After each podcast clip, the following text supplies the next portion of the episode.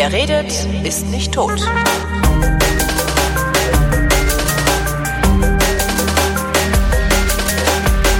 Ich habe VWL in der Schule gelernt, im Leistungskurs sogar. Abi gemacht habe ich 1991. Das heißt, mein ökonomischer Kenntnisstand dürfte ungefähr der der mittleren 1980er Jahre sein. Also bestenfalls neoklassisch oder sowas. Aber eigentlich habe ich nicht die leiseste Ahnung von das alles. Zwischendurch ist dann auch in der Ökonomik einiges passiert und was da passiert ist, frage ich mal jemanden, der sich besser auskennt als ich selbst, was wie gesagt nicht schwer ist.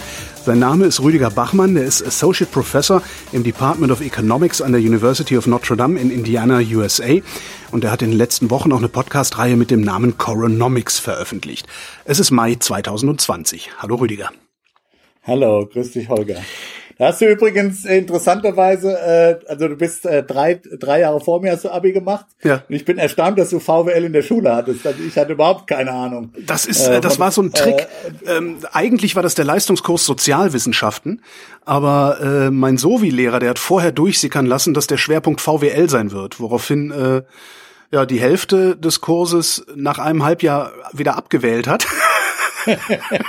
Kann ich mir vorstellen. Also bei mir war das so, ich habe gelernt, äh, Globalisierung und Handel ist schlecht und außerdem muss man keynesianische Globalsteuerung machen. Das war so mal. Das haben oh. wir dann aber auch in Gesellschafts, in Ges Gemeinschaftskunde ist es bei uns in ah, okay. Hessen damals. Aber keynesianische, also keynesianische Globalsteuerung war tatsächlich bei mir schon. Also mein mein mein mein Lehrer fand das total klasse, ähm, aber das das war also Keynesianismus war dann eher doch schon schon zu meiner Zeit eher so ein ja wie nennt man das denn?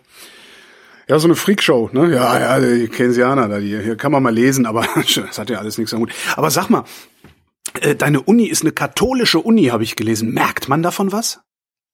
Äh, ja, das merkt man tatsächlich. Es gibt auch noch andere Unis, die eigentlich katholische Unis sind in den USA, von denen man, äh, wo man das aber nicht so ohne weiteres merken würde und die das auch eher, sagen wir mal, ja, verstecken ist vielleicht zu viel gesagt, aber jedenfalls sicher die große Glocke hängen. Also zum Beispiel die bekannte Georgetown University, ich weiß nicht, mhm. ob die die Zuhörer kennen, aber das ist die Uni in äh, Washington DC, äh, die ist deshalb bekannt, weil die, sagen wir mal, das gesamte Foreign Policy Establishment in den USA ausbildet eigentlich. Also wer Diplomat werden will und so, die haben äh, äh, Madeleine Albright, die äh, die Außenministerin zum Beispiel, war da Gastprofessorin jahrelang, nachdem sie dann also äh, nicht mehr im Dienst war. Das war die Außenministerin Außenministerin unter Bill Clinton. Mhm. Einige der Zuhörer erinnern sich vielleicht doch dran, das ist eine katholische Uni. Und dann gibt es auch noch das Boston College, mhm. ähm, nicht ganz so berühmt vielleicht wie Harvard und MIT, aber durchaus ein, ein, ein gewisser Hausname doch auch, auch eben ein, ein, eine Universität in, in, in Boston, äh, auch eine katholische Uni.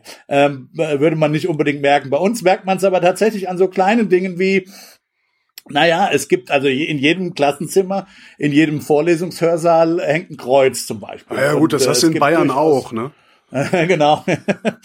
und dann hast du äh, über den Campus verteilt natürlich durchaus äh, viel katholische Symbolik, also Marienstatuen, Kreuze, äh, eine Grotte mit ne, so einer Art Lourdes-Grotte äh, nachgebaut, wie die Amerikaner das ja gerne mögen. so, so, so, so Sachen, so ein bisschen so Las Vegas für Katholiken quasi. Ne? ähm, und äh, das haben wir schon. Und ähm, aber es ist jetzt nicht so, dass man als ich bin zwar katholisch aufgewachsen, aber kann jetzt nicht sagen, dass ich ein sehr äh, äh, gläubiger Sohn der, der, der Mutterkirche bin. Ähm, aber äh, es gibt auch Atheisten bei uns in der Fackel. Es ist jetzt nicht so, dass die dass die äh, die Professoren alle katholisch sein müssen, dass man irgendeinen katholischen Treueeid unterschreiben muss. Ähm, ähm, bei den Studenten ist es schon eher so, das liegt halt an der Selbstselektion, äh, dass viele Studenten, die aus katholischen Familien kommen, gerne nach Notre Dame gehen, mhm. was aber auch wieder damit zusammenhängt, dass halt das Football, wir haben ja der zweite sozusagen riesige äh, äh, Punkt, der bei uns halt ist, ist halt Football, College Football. Notre Dame ist so ein absolut klassisches, legendäres Team. Es gibt ja vielleicht auch manche haben vielleicht den Film Rudi gesehen, ja, der auch noch meinen Namen hat, ja, ähm, also ähm, äh, den berühmten College Football Film und so. Und ich meine, Notre Dame hatte traditionell schon sagen wir mal, für die amerikanischen Katholiken, hauptsächlich für die Irish Catholics, das waren ja mal eine unterdrückte, sagen wir mal, Minderheit. Ja, mhm. das kann man sich heute nicht mehr unbedingt vorstellen, aber äh, äh die, die, die Irish Catholics und auch die, die Italian Catholics, die waren natürlich die, sagen wir mal, das Proletariat gegenüber dem den englischen äh, reichen Protestanten. Ja, die ja. sind halt später eingewandert. Und Notre Dame war für die immer so ein Beacon of Hope, so eine so eine Symbol-Uni äh, und auch das Football, das Footballprogramm war halt irgendwie was, was sozusagen ethnische Identität gestiftet hat. Das ist natürlich alles lang vorbei. Die Katholiken sind natürlich im Mainstream der, Amer der amerikanischen Gesellschaft inzwischen äh, an, angekommen. War ja vielleicht die älte, ganz älteren Hörer, wenn sich noch erinnern, und der Kennedy war ja damals die Diskussion, kann ein Katholik überhaupt Präsident werden? Ja, Echt? So ähm, ja, ja, also das war, das war, das war da noch in den 60er Jahren war das eigentlich äh, schon, schon, schon gewagt. Also da gab es durchaus es gibt, es, es gab traditionell durchaus antikatholische Movements. Der Kuckucksklan zum Beispiel in den USA war nicht nur anti, anti-jüdisch, antisemitisch und anti, und anti-black, also anti, äh, anti, anti-afroamerikanisch, also rassistisch, mhm. sondern auch antikatholisch. Also das, das, das ist, das ist, da gibt's eine Tradition in den USA. Das ist verschwunden, aber sagen wir mal, die Liebe zu Notre Dame und die Liebe zum Footballprogramm hat sich erhalten in vielen der, der irisch-katholischen oder italienisch-katholischen und neuerdings eben auch hispanisch hispano-katholischen Familien mhm. äh, in den USA und deshalb ist unser, unsere Studentenschaft tatsächlich überwiegend katholisch, unsere Professorenschaft etwa zur Hälfte. Wirkt sich das denn noch irgendwie auf Forschung und Lehre aus? Äh, jein, also äh, im, sagen wir mal so, also es, es, es, es, es wird erwartet, dass man sozusagen eine allgemeine, die allgemeine katholische Mission der Universität irgendwie unterstützt. Okay, Aber Utilitarismus, Utilitarismus ist jetzt also nicht so beliebt an eurer Uni.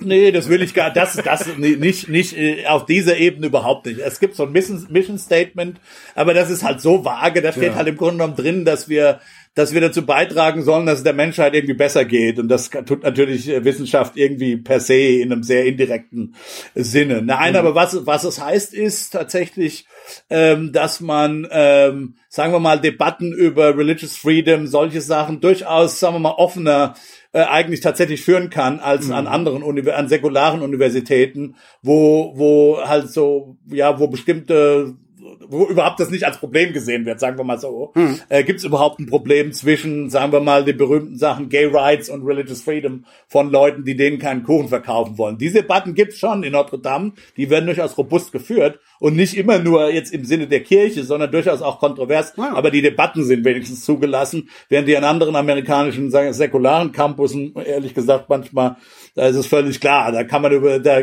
kann man über Religious Freedom Probleme, also religiöse Freiheitsprobleme, gar nicht mehr nachdenken. Also es ist wirklich auf, auf der Ebene, im Bereich der VWL ist das sowieso. Ich meine, da, es gibt keine katholische VWL, es gibt auch keine katholische Physik. Obwohl es ja da, lustig wäre, ne?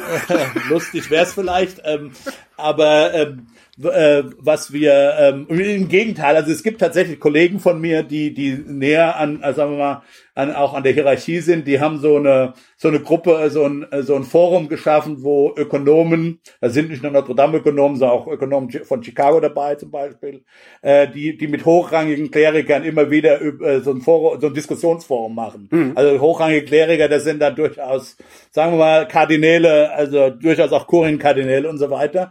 Und, und die reden dann halt über katholisches Menschenbild oder Entwicklungszusammenarbeit. Was können die Bischöfe, sagen wir mal, an harten ökonomischen Fakten lernen? Und da ist durchaus dann schon auch mal interessant, dass die Bischöfe von unseren Ökonomen dann harte Fakten äh, erzählt bekommen und viele der, so wie die katholische Kirche zum Beispiel, sich oftmals Entwicklungszusammenarbeit vorstellt, dann durchaus auch, ähm, die kriegen dann die Leviten gelesen von ja. unseren Ökonomen. Ja, also es ist, aber ich sag mal so, es gibt halt dadurch ein, ein Austauschforum in einer Weise, die vielleicht, die es halt an einer säkularen Universität nicht gäbe.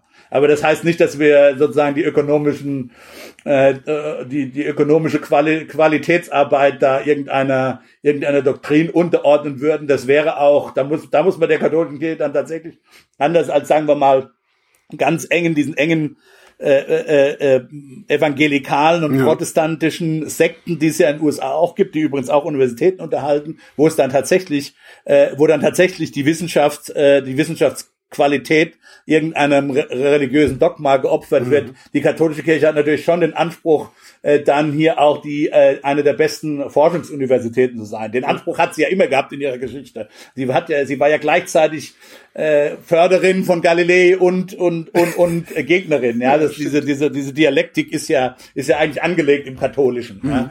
In, insofern, ähm, ich meine, die die großen Wissenschaftler des Mittelalters haben alle irgendwie waren alle irgendwie auch mit der Kirche verbunden, ging ja gar nicht anders. Also insofern, da gibt's eine, eine lange Tradition und in der Tradition sieht sich die Uni auch.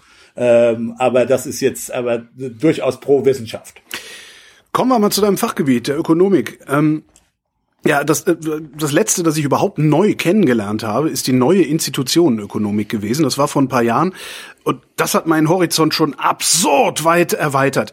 Äh, was habe ich denn eigentlich sonst noch so verpasst seit 1991? Tja, das ist eine gute Frage. Muss Danke. man mal jetzt muss man, muss man überlegen. Also ich glaube, was wir also jetzt in meinem Fall, äh, in meinem Fachgebiet, was wir wirklich besser verstanden haben, ist, wie Geldpolitik funktioniert. Mhm. Ja, also das ist, so, das ist so ein Beispiel, das ich auch gerne äh, bei meinen äh, den Studenten bringe. Es ist durchaus so, dass es in der Ökonomik man nicht immer, es ist eine Sozialwissenschaft, nicht immer sozusagen von linearem äh, wissenschaftlichen Fortschritt äh, sprechen kann, wie das vielleicht am ehesten noch in den Naturwissenschaften äh, der Fall ist, mhm. wo dann wirklich, ähm, naja, also die die Quantenmechanik ist halt wirklich eine allgemeinere Theorie als die Newtonsche Mechanik ja. und so weiter, bla bla bla. Ähm, das ist schwierig natürlich in Sozialwissenschaften. Aber äh, ab und zu gibt es dann schon so mal Momente, wo man, glaube ich, schon sagen kann, äh, wir, wir verstehen echt Sachen besser als, sagen wir mal, in den 70er Jahren. Also zum Beispiel Inflationsbekämpfung. Ja, Die 70er Jahre war tatsächlich ein Jahrzehnt von relativ hoher und relativ volatiler, das heißt sehr schwankender Inflation. Äh, und äh, äh, das wurde dann besiegt im Grunde genommen mit einem neuen äh, Chairman of the Federal Reserve, also der amerikanischen Zentralbank, mhm. äh, äh Chairman Volcker, äh, der dann sozusagen mit einem, mit einem sehr starken äh, ähm, Anti-Inflations äh, äh, Standpunkt oder mit einer sehr starken Anti-Inflationsgeldpolitik äh, die Inflation in den USA äh, nach unten gebracht hat und äh, auch relativ stabil dann gehalten hat, also dass sie nicht mehr so volatil ist. Und das hat sich im Prinzip seit der Zeit nicht geändert. Was, was hat er denn ähm, gemacht? Ja, das ist genau. Also er hat zunächst mal, ähm, ich glaube, er hat zwei Dinge gemacht. Er hat einerseits wirklich ein Inflationsziel äh, im, im, im Sinne gehabt und das auch entsprechend den Finanzmärkten kommuniziert. Und zweitens, er hat, äh, das ist zumindest, sagen wir mal, die Theorie, das ist nie wirklich zugegeben worden, er hat, äh, äh, was man äh, in der Literatur das Taylor-Prinzip nennt. Also das heißt, möglichst stark auf Inflationsabweichungen von einem bestimmten Inflationsziel äh, äh, zu reagieren. Und zwar stärker, als man das in den, in den 70er Jahren äh, noch dachte, tun zu müssen, wo man dann doch eher gedacht hat, es gibt ja sozusagen den, den Begriff der Tauben und der Falken und er hat einen sehr starken Anti-Inflations-Standpunkt äh, äh, der FED etabliert und das hat sich dann tatsächlich in die Zentralbanken der Welt eigentlich äh, übertragen und äh, und wir, aber wir wissen jetzt und das wollte ich noch ganz, wir wissen inzwischen auch relativ gut theoretisch, warum das geklappt hat. Das können wir zeigen. Wir können nämlich zeigen, dass ähm, jedenfalls in Standardmodellen, die eben in der Makroökonomik so verwendet werden, um Geldpolitik zu verstehen, wenn die Zentralbank nicht stark genug also um genau zu sein, weniger als eins zu eins. Also sagen wir mal, wenn die Inflation um ein Prozent steigt, aber die Zentralbank erhöht die nominalen Zinsen nur um ein halbes Prozent, mhm. äh, äh, dann kann es in der Tat zu Inflationsspiralen kommen, die sich dann auch äh, die instabil werden und die dann sozusagen immer weiter sozusagen äh, nach oben gehen. Und warum ist es so? Naja, die Intuition ist, äh, wenn äh, ähm, wenn das der Fall ist, werden eben die Realzinsen, also wenn die, wenn die Inflation stärker äh, äh, steigt ähm, ähm, ähm, als die als die Nominalzinsen, dann werden eh, dann äh, sind eben die Realzinsen ähm, äh, äh, äh, steigen dann nicht genug. Ja? Mhm. Und das bedeutet der Ökonomie, naja, du kannst einfach weitermachen, ja, du kannst ja. einfach weiter konsumieren und äh, weiter Party machen im Grunde genommen. Und dann gibt's eben diese, diese sich Aufheizungsphänomene, die wir in den 70er Jahren gesehen haben. Das hat Volker tatsächlich geändert und er hat tatsächlich, das ist äh, auch ganz interessant und wir verstehen das auch inzwischen, ähm, er hat tatsächlich dafür sogar eine Rezession in Kauf genommen. Das ist diese berühmte Disinflationsrezession äh, Anfang der 80er Jahre, die dann auch übrigens Ronald Reagan damals, kann man durchaus sagen, an die Macht gebracht hat. Okay. Ähm, äh, das hat er tatsächlich in Kauf genommen, aber er hat es einmal gemacht und es hat dann funktioniert. Und die Inflation ist, wie gesagt,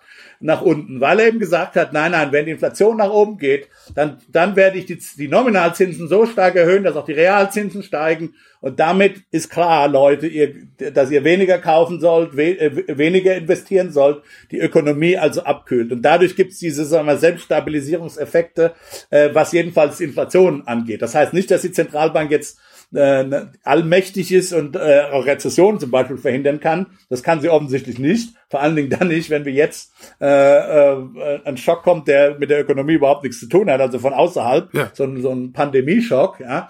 Aber zumindest die Inflationsbekämpfung, das hat sich das hat sich als Problem relativ erledigt. Ja, das muss man mal sehen, ob das immer so bleibt. Aber diese Periode, diese, diese Volkerrevolution im Zentral, äh, in der Geldpolitik, im Central Banking, wie man so, so schön sagt in, in der Wall Street, ähm, das, äh, das verstehen wir gut und das, äh, das können wir inzwischen auch erklären, warum das funktioniert hat. Okay, die Geldpolitik, was habe ich noch verpasst? Was hast du noch verpasst? Was du noch Also was du ja sagtest, was du ja vorhin sagtest, ist äh, die äh, Globalsteuerung, ne? was, was keynesianische Globalsteuerung. Ähm, der Gegenpart wäre ja so eine Laissez-faire-Politik dann gewesen, glaube ich. Ne? Also Globalsteuerung war ja, wenn ich mich recht entsinne, die Annahme, dass man äh, ja im Grunde mit einer zentralistisch gelenkten äh, ja, Wirtschaftspolitik alles in den Griff bekommt. Preissteigerungen, also Inflation, äh, Investitionen und weiß der Geier was. Und das hat ja auch, ja, glaube ich, bis zur Ölkrise ganz gut funktioniert, oder?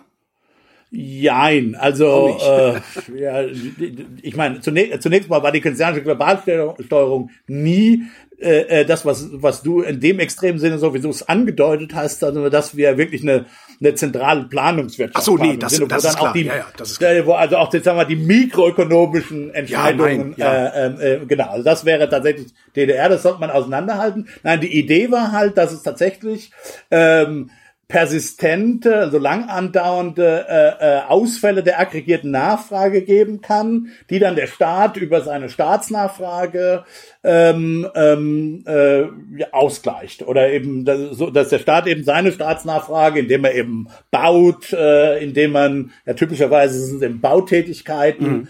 Äh, indem man vielleicht äh, noch eine Universität baut, solche Sachen eben durch seine Staatsausgaben dann sozusagen ausgleicht. Ja, die Idee war tatsächlich, die keynesianische Idee war tatsächlich allerdings auch, und das ist eben dann nie passiert, das ist schwierig mit Politiker, Politikern, ja, dass es dann in Booms eben der Staat mhm. durchaus seine Nachfrage auch zurückfährt, ja. ja. Ähm, und äh, das ist halt dann oftmals nicht passiert und da wurden dann halt total Schulden aufgehäuft denn irgendwie muss diese Zusatznachfrage ja finanziert werden. Mhm. Äh, und, ähm, und dann hat man, und dann hat man eben nicht ausgeglichen und dann so ist man halt dann so leicht so immer wieder in, in höhere Staatsschulden. Äh, das war also eine, eine der Probleme auch in den 70er Jahren. Ja. Aber denkst du, denkst du, dass es prinzipiell funktioniert hätte? Weil wenn ich mir jetzt so auf die Bundes, äh, die Bundesrepublik Deutschland angucke, unsere Infrastruktur bröselt so langsam weg. Ich glaube, das letzte, was ich gehört habe, war so ein, so ein Investitionsstau von fast 70 Milliarden Euro.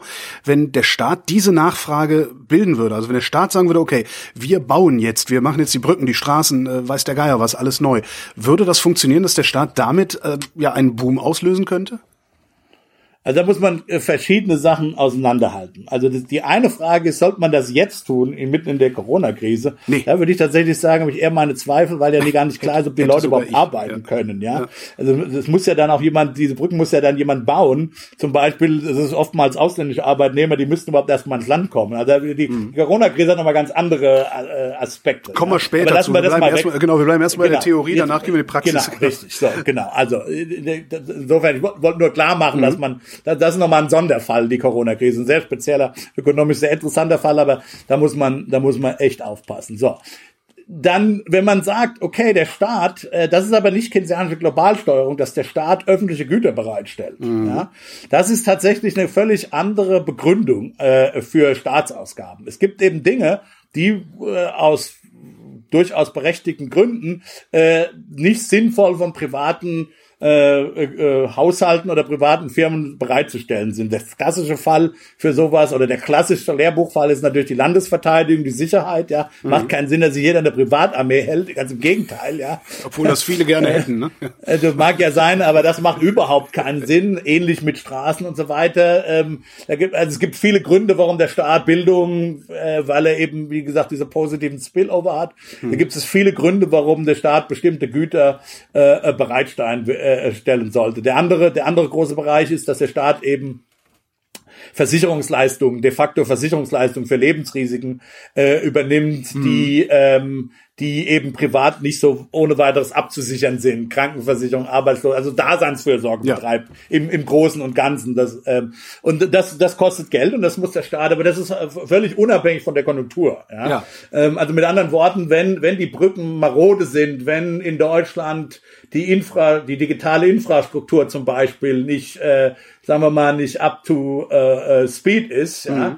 äh, und zwar weit wörtlich, äh, ganz, ganz wörtlich, nicht up to speed, ja, dann macht es durchaus Sinn, dass der Staat, und zwar völlig unabhängig von der Konjunktur, Konjunkturlage, das kann er auch in einem Boom machen. Mhm. Ja.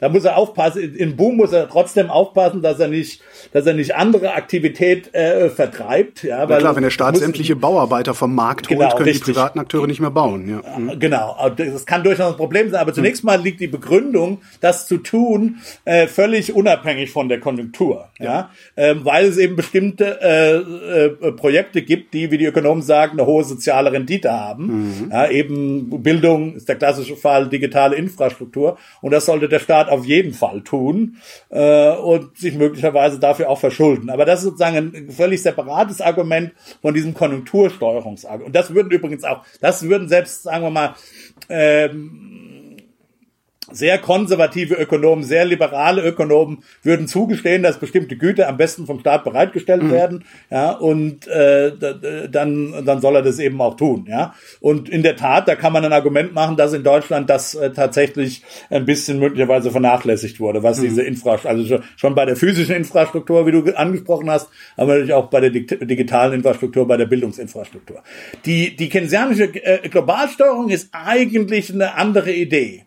Die keynesianische Globalsteuerung funktioniert in der Theorie sogar dann, wenn der Staat ähm, den arbeitslosen Arbeitnehmern ja ähm, die hinstellen lässt, Löcher buddeln lässt und anschließend wieder zuschütten lässt. Also in Deutschland, eine, eine nennen, wir das, in Deutschland nennen wir das Maßnahme und äh, dafür zuständig ist das Arbeitsamt. Ja. Sagen viele, weiß ich nicht. Ich hoffe, dass es ein bisschen besser ist. Aber nur um das Argument zu machen, ja. dass, also Keynes würde tatsächlich sagen, oder ein Keynesianer müsste tatsächlich sagen, aha, selbst es ist selbst dann gut, wenn der völlig unproduktive Sachen macht, mhm. ja, ähm, ich würde ja sagen, gib ihm einfach das Geld, warum er noch das Loch buddeln, ja, genau, also kann, kann man auch machen, weil eben was passiert, die Idee ist eben, dass äh, dieser, dieser Arbeiter, der dann diese Löcher buddelt und wieder zuschüttet, der hat eben Einkommen, ja, mhm. und er gibt dieses zusätzliche Einkommen aus in einer höheren Weise als diejenigen, die den der Staat es möglicherweise wegnehmen muss, zu äh, äh, um das zu finanzieren. Und, und durch diese Umverteilung von Einkommen im Grunde genommen gibt es schon äh, dann positive Nachrichten. Nachfrageeffekte. Das heißt natürlich, das heißt natürlich nicht, dass man in der Praxis, ähm, also man kann diese, diese beiden Ideen natürlich kombinieren. Mit anderen Worten, wenn, wenn es tatsächlich eine Rezession kommt äh, und man nicht gerade eine, eine, eine Pandemie auch noch zu bekämpfen mhm. hat, kann es durchaus sinnvoll sein, dass man dann sagt, okay, äh, wir ja, beschäftigen ne? Leute um, wir bauen Straßen, wir renovieren unsere Schulen äh, etc. Wir überlegen uns den Digitalpakt, andere andere Sachen natürlich der ökologische Umbau der Wirtschaft, ja, der eben auch noch stattfinden muss äh, jetzt mal endlich. Äh, das das sind natürlich Zukunftsinvestitionen, das kann man dann, die sind besonders dann gut zu tun, erledigen in in der konjunkturellen Delle, weil da halt dann Leute rumsitzen, die tatsächlich nichts zu tun haben. Äh, insofern kann man die beiden Argumente, äh, äh, sagen wir mal, äh, in der Praxis dann kombinieren und sollte sie auch kombinieren. Aber, äh, aber der Mechanismus, die, die theoretische Ideen äh, äh, zwischen der Globalsteuerung und auf der einen Seite und der Bereitstellung von öffentlichen Gütern sind eigentlich tatsächlich wirklich andere. Habe ich das eben richtig verstanden? Ein, ein, ein Grundeinkommen wäre ein keynesianisches Werkzeug? Das würde ich nicht, das würde ich nicht unbedingt sagen, ähm, weil das ist tatsächlich ähm, das ist tatsächlich noch mal was ganz anderes, weil das hm. ist ja sozusagen immer da, das Grundeinkommen. Ja, stimmt, ja. ja. Hm, hm, ähm, äh, für, für Keynesianer, stimmt, Keynes ging ja tatsächlich um den, um den Aufschwung und den Abschwung, ja. Hm. Genau, also es ist eben über den Konjunkturzyklus. Und das ist eigentlich aber übrigens auch nicht nur keynesianisch. Das ist also, das kann man auch anders begründen, nämlich eben mit, genau mit der, mit der Theorie der Versicherung. Und das ist übrigens ein zweiter, ein zweiter, äh, sagen wir mal, ähm, Fortschritt, denke ich, den wir in den letzten 20, 30 Jahren in der Makroökonomik gemacht haben. Mhm. Ähm, wir haben eben sehr lange, bis da so in die Zeit, von denen du auch du sprichst, sagen wir mal 80er, 90er Jahre, äh, sehr viel Makro über das genau äh, äh so diskutiert, als ähm, was man in der Wissenschaft den sogenannten repräsentativen Agenten nennt. Also das mhm. ist halt, es, es gibt keine in unseren Modellen oder lange Zeit gab es in diesen Modellen keine Möglichkeit über Verteilungsaspekte zu sprechen. Also dass Leute einfach unterschiedlich sind, ja, ja. und dass bestimmte Politikmaßnahmen oder auch Konjunkturphänomene den einen schlimmer treffen als den anderen. Mhm. Ja. Das war nicht möglich, darüber zu sprechen. Warum Dafür war das nicht möglich? Weil ihr die Modelle nicht hattet oder weil es keiner wissen wollte? Äh, äh, äh, zum Teil beides, würde ich sagen. ähm, ähm, Äh, es war aber tatsächlich äh, eher ersteres, okay. würde ich sagen. Also es ist nicht so, dass die Ökonomen, das, aber es gibt dann halt so manchmal so eine Betriebsblindheit, das will mhm. ich gar nicht abstreiten. Ja, also es ist tatsächlich so, ich meine, Verteilungsfragen waren auch schon in den 50er, äh, 60er Jahren interessant. Simon Kuznets zum Beispiel hat darüber gearbeitet. Tony Atkinson äh, ähm, in England hat er sein Leben lang darüber gearbeitet. Und, und wir, es ist schon so, dass sich Leute auch um Verteilungsfragen äh, gekümmert haben. Marx hat sich ganz, äh, Marx, wenn man ihn als Ökonom bezeichnen will, hat sich natürlich massiv für Verteilungsfragen mhm. interessiert. Politische Ökonomen, auch Postkonzerne haben sich immer wieder für Verteilungsfragen interessiert. Allerdings war dann, sagen wir mal, die Modellentwicklung äh, hat, hat, es gab Innovationen in anderen Bereichen der Modelle. Die Modelle wurden, sagen wir mal, äh, ähm, äh, äh realistischer beziehungsweise ähm, äh, ähm, ja, also vom es, es, es ging die Modellinnovation ging sehr lange um die Erwartungsbildung. Ja, wie können wir wie, und und Dynamik. Also wie können wir wirklich die Ökonomie als dynamisches System abbilden? Ja, also mhm. keynesianische Modelle in den 50er, 60er Jahren, die haben eigentlich keine Zukunft. Da gibt's wenig Planung, da gibt's wenig Erwartungs äh, äh, Rolle für Erwartungen und Unsicherheit. Und das ja. das wurde in den 70er, 80er Jahren, Anfang der 80er Jahre dann in Modellen sehr mit, mit neuer Mathematik, also damals jedenfalls, äh, für die Ökonomen jedenfalls, äh, dann äh, in die Modelle eingebaut. Und dann hat man, und dann hat man tatsächlich ganz banal, ähm, man hat da schon auch die, sagen wir mal, die, die, die, die, die Computerressourcen, sagen wir mal, äh, strapaziert. Ja, das ja. heißt, ähm, auch, dann in diese Modelle, in diese verbesserten Modelle, auch noch dann Verteilungsfragen einzubauen, äh, das war schlicht nicht möglich, was mhm. die, was die Computational Resources anging. Ja, das hat sich inzwischen geändert. Also und, und auch. Äh, Aber trotzdem. Das, Trotzdem ja? prägt das ja dann doch letztendlich eine ganze genau. Generation von Ökonomen, dass diese Verteilungsfragen fehlen. Also dann, Richtig. kommt am Ende natürlich eine falsche Lehre dabei raus, weil sie nicht vollständig ja. genug ist. Ne? Das kann, das kann sein. dass das ist genau der zweite Punkt, als ich Jein gesagt habe. dann, wenn, wenn man mal eine Zeit lang dann nur mit solchen Modellen arbeitet, da gibt es dann durchaus eine Deformation professionell, durchaus, mhm. ja, dass man also durchaus blind wird. Ähm, äh, äh, für, für bestimmte Fragen. Das will ich gar nicht abstreiten. Das, das ist, das, das kann man wohl so sehen, ja, dass es eine Zeit lang so der Fall war, dass man zumindest in der Makroökonomik gedacht hat, naja, die Verteilungsfragen, ja, das ist, können wir, wir können halt irgendwie nicht drüber sprechen, also sprechen wir auch nicht drüber, ja. Das war, das war ein Fehler, das ist auch klar. Aber es, es gibt, gab ja Gegenbewegungen. Die Gegenbewegung gibt's mindestens seit, sagen wir mal, den 90er Jahren, mhm. wo wir viel mehr verstehen, darüber, also auch empirisch dann, äh, das hängt auch ein anderer, ein anderer Punkt, ein anderer, sagen wir mal, auch sinnvoller, sinnvolle Entschuldigung durchaus für die, für die, sagen wir mal, Makroökonomik der 80er Jahre ist, wir hatten halt auch nicht Zugang zu wirklich den Datensätzen. Ja? Also ja. man muss ja, um sozusagen die Verteilungs, äh, äh, äh, dann wirklich auch modellieren zu können. Und wenn man das nicht nur als Glasperlenspiel im, im, Modell, äh, im mathematischen Elfenbeinturm äh, äh, machen will, dann muss man ja die dann auch mit den Daten abgleichen. Aber Zugang zu was, also was heute, äh, äh, vielleicht haben wir die Hörer von dem berühmten französischen Ökonomen Thomas Piketty gehört, der ja die Verteilungsproblematik äh, ganz stark auf die Agenda wieder gesetzt hat. Also, äh, und der hat ja für viele Länder der Welt eben gezeigt, dass die, die Vermögensungleichheit, die Einkommensungleichheit nach oben gegangen ist in den letzten, sagen wir mal, 30 Jahren und mhm. so weiter. Aber das wussten wir ja alles in den 80er. Die Datensätze gab's, die waren gar nicht zugänglich. Also so, da, da, was braucht man dazu? Man muss halt immer, also der macht das viel mit Steuerdatensätzen, also man muss tatsächlich, oder mit äh, Sozialversicherungsdatensätzen, man muss ja wissen, wer, was jeder verdient, um diese ja. Verteilungs, diese, und Vermögen ist noch schlimmer, ist noch äh, äh, sagen wir mal, äh, ist noch mythischer, ja. Ist noch mythischer, weil wenn man keine offizielle Vermögensteuer hat, ja, ja, dann und selbst die Vermögensteuer basierte ja zum Teil auf Fiktionswerten, ja. Mhm. Aber äh, wir wissen ja gar nicht, als, als als weder die Bundesregierung noch die, also die Bundesregierung weiß wenigstens noch, was wir verdienen über die Steuerstatistik, ja, äh, beziehungsweise über die Sozialversicherungsstatistik. Ja. Aber Vermögen wo kommen, da gibt's keine offizielle Statistik für, ja? ja. Also mit anderen Worten, die Datensätze waren entweder nicht zugänglich für wissenschaftliche Ökonomen, zum Teil aus Datenschutzgründen, weil die Leute gesagt haben, es geht euch überhaupt nichts an, ja.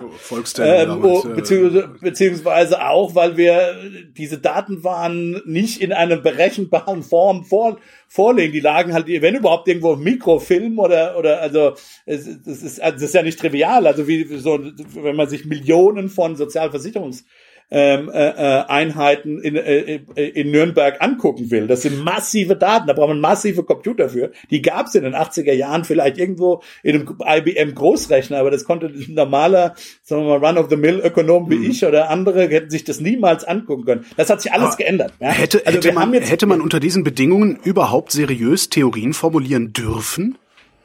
Ja, wahrscheinlich eben nicht. Man hat es dann eben auch nicht. Ne? Also das, man hat das schon gemacht. Also man hat schon versucht, äh, äh, Theorien zu formulieren, aber eben erst langsam. Und es, es wurde halt, wir haben einerseits eine Entwicklung, eine, wir haben einerseits eine Hardware-Entwicklung, wir haben halt eine, eine riesige Explosion von Computerpower, kennt ja jeder, ja. ja. Äh, äh, äh, zu Hause sieht man ja schon, also die jüngere Generation muss sich ja nur ihre iPhones angucken, die bis mal mittlere Generation, so wie ich, wenn ich überlege, was ich, was damals mit meinem Commodore 64 in den 80er Jahren ging, ja. Und, ja.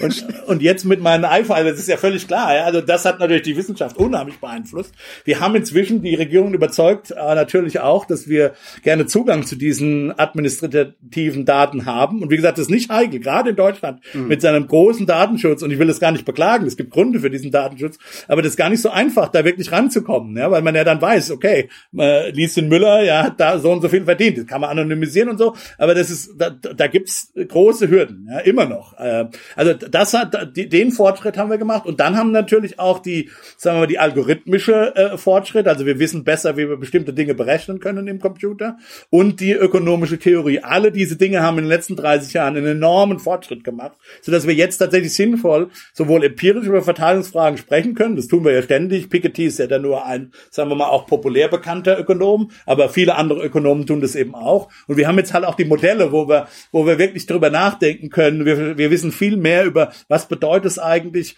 äh, was bedeutet es eigentlich, welche Risiken, individuellen Risiken sind, äh, ähm, Arbeitnehmer zum Beispiel ausgesetzt äh, auf ihrem Arbeitsplatz, wie hängt das vom Alter ab, etc. Solche Sachen, solche Sachen verstehen wir viel besser. Und das wollte ich jetzt, das ist eine große Ellipse. Mhm. Was ich ja eigentlich sagen wollte, ist, dass der Staat eben ähm, ähm, und das ist eben nicht unbedingt eine keynesianische Begründung, äh, dass der Staat eben, weil die Individuen so große Lebensrisiken haben in ihrem Einkommen zum Beispiel, ja, ähm, mit ihrer Gesundheit, dass der Staat eben und und die, das, für viele dieser Risiken, Lebensrisiken gibt es keine Versicherungsmärkte, die man die man äh, benutzen kann. Es, es, das Gegenbeispiel ist halt eine Kfz-Versicherung. Da gibt es ja. einen Markt, der funktioniert wunderbar. Wir brauchen keine staatliche Kfz-Versicherung überhaupt nicht. Ja, da, ist, hm.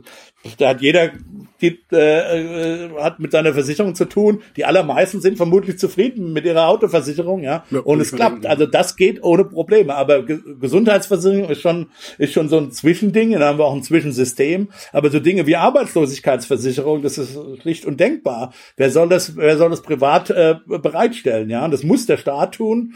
Ähm, und, äh, und, und, und, und genau. Und das, und dann eben diese Transfers zu zahlen, eben, also die Arbeitslosengelder zu zahlen, aber auch jetzt ganz wichtig, die Kurzarbeitergeld zum Beispiel zahlen. Alle diese, das sind im Grunde genommen Versicherungsleistungen, die der Staat bereitstellt, äh, die auch einen stimulierenden Effekt für die Konjunktur haben, aber die eben auch deshalb, sagen wir mal, was Gutes äh, tun, die Wohlfahrt, also das äh, erhöhen, weil sie Menschen Sicherheit geben in ihrem Leben, die sie in einer reinen Laissez-faire-Ökonomie eben nicht haben würden. Ja? ja? Und das ist eben eine andere große und absolut wichtige Staatsaufgabe. Und dass die notwendig ist, verstehen wir, das wussten wir vielleicht schon immer irgendwie intuitiv. Ich meine, die Arbeitslosenheitsversicherung und die Rentenversicherung ist, ist, ist ja alt, also insbesondere die Rentenversicherung, aber wir, wir, wir, wir können viel genauer jetzt verstehen, warum absolut solche Sachen, eben solche Daseinsvorsorgeversicherungen durch den Staat äh, notwendig sind.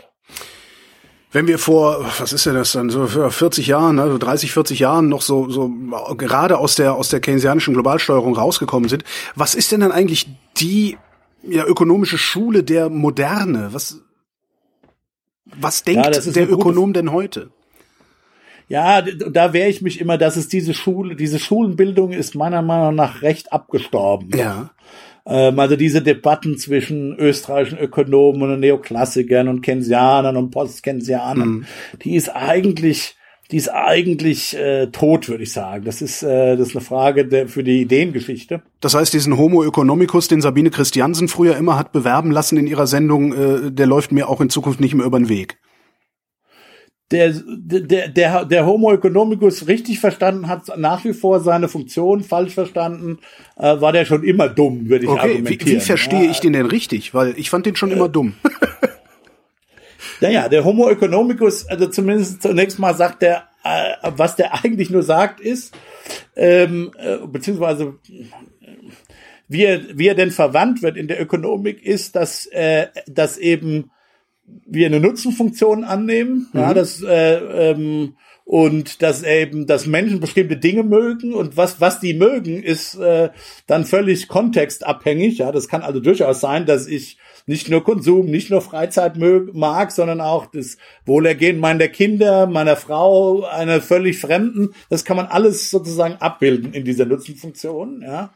Ähm, und äh, also da, da, da ist der, da ist sozusagen kontextabhängig jemand völlig frei, äh, was er da gerne reintun will. Ja, das, man muss dafür natürlich argumentieren für den für das bestimmte Forschungsfrage, die man äh, die man untersuchen äh, will. Aber zunächst mal ist man da völlig frei. Also das da, das sagt nicht, dass einer egoistisch ist zum Beispiel. Also diese Interpretationen sind sind, äh, sind, und also sagt auch nicht, dass einer allwissend ist, immer mhm. alles genau weiß in der Zukunft. Alle diese Sachen können eben modelliert werden.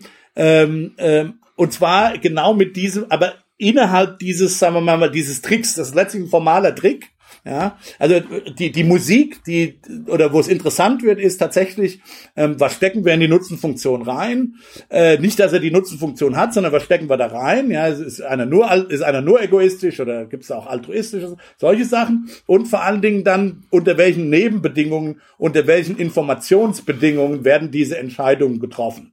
Aber am Ende des Tages, und, und, und das Schöne an diesem, an dieser Idee ist es eben, dass wir uns die, die, äh, in dem Moment, wo wir Nutzenfunktionen haben, können wir die Sprache der Mathematik, die Sprache der, der, an, an, der Analysis im Grunde mhm. genommen, ja, der, ähm, ähm, der Differential- und Integralrechnung verwenden, ja. Und damit können wir relativ, das ist, das hat eine sehr, sehr, sehr, mächtige Sprache, ja, und mit der kann man kann man sehr viel und sehr komplexe Entscheidungssituationen eben modellieren. Und, aber, aber man sollte dem nicht einen, man sollte dem keinen normativen Gehalt äh, geben. Mit anderen Worten, um Gottes Willen, Leu Leute sollen sich so verhalten, überhaupt nicht, ja. Sondern die Behauptung ist immer, angenommen, angenommen, äh, Leute verhalten sich so mit, mit dann der jeweilig spezifizierten Nutzenfunktion, was da drin ist. Das kann dann, wie gesagt, auch Altruismus sein. Mhm.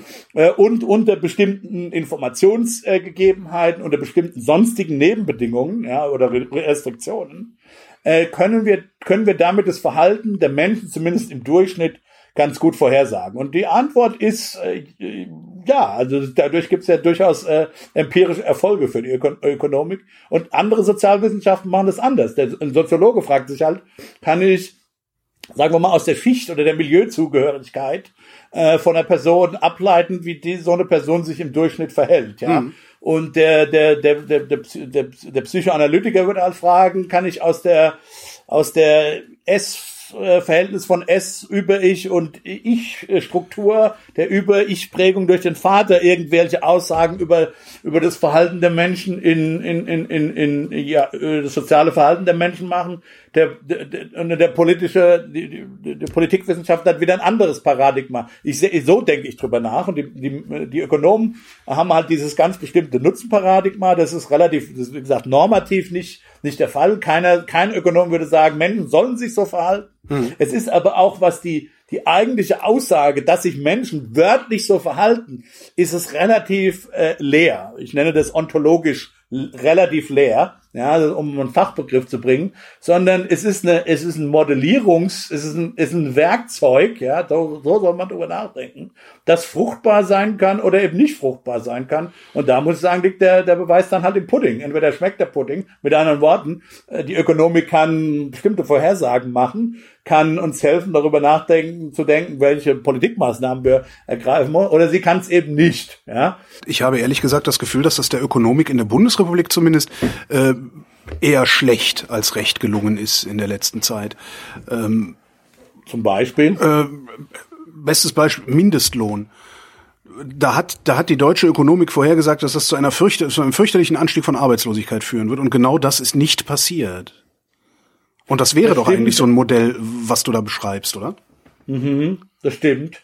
Aber die Frage ist, hat sie das wirklich gesagt? Oder, oder gibt es da tatsächlich, tatsächlich auch Kommunikationsprobleme? Ich will nicht ja. bestreiten, dass es einige tatsächlich gesagt haben.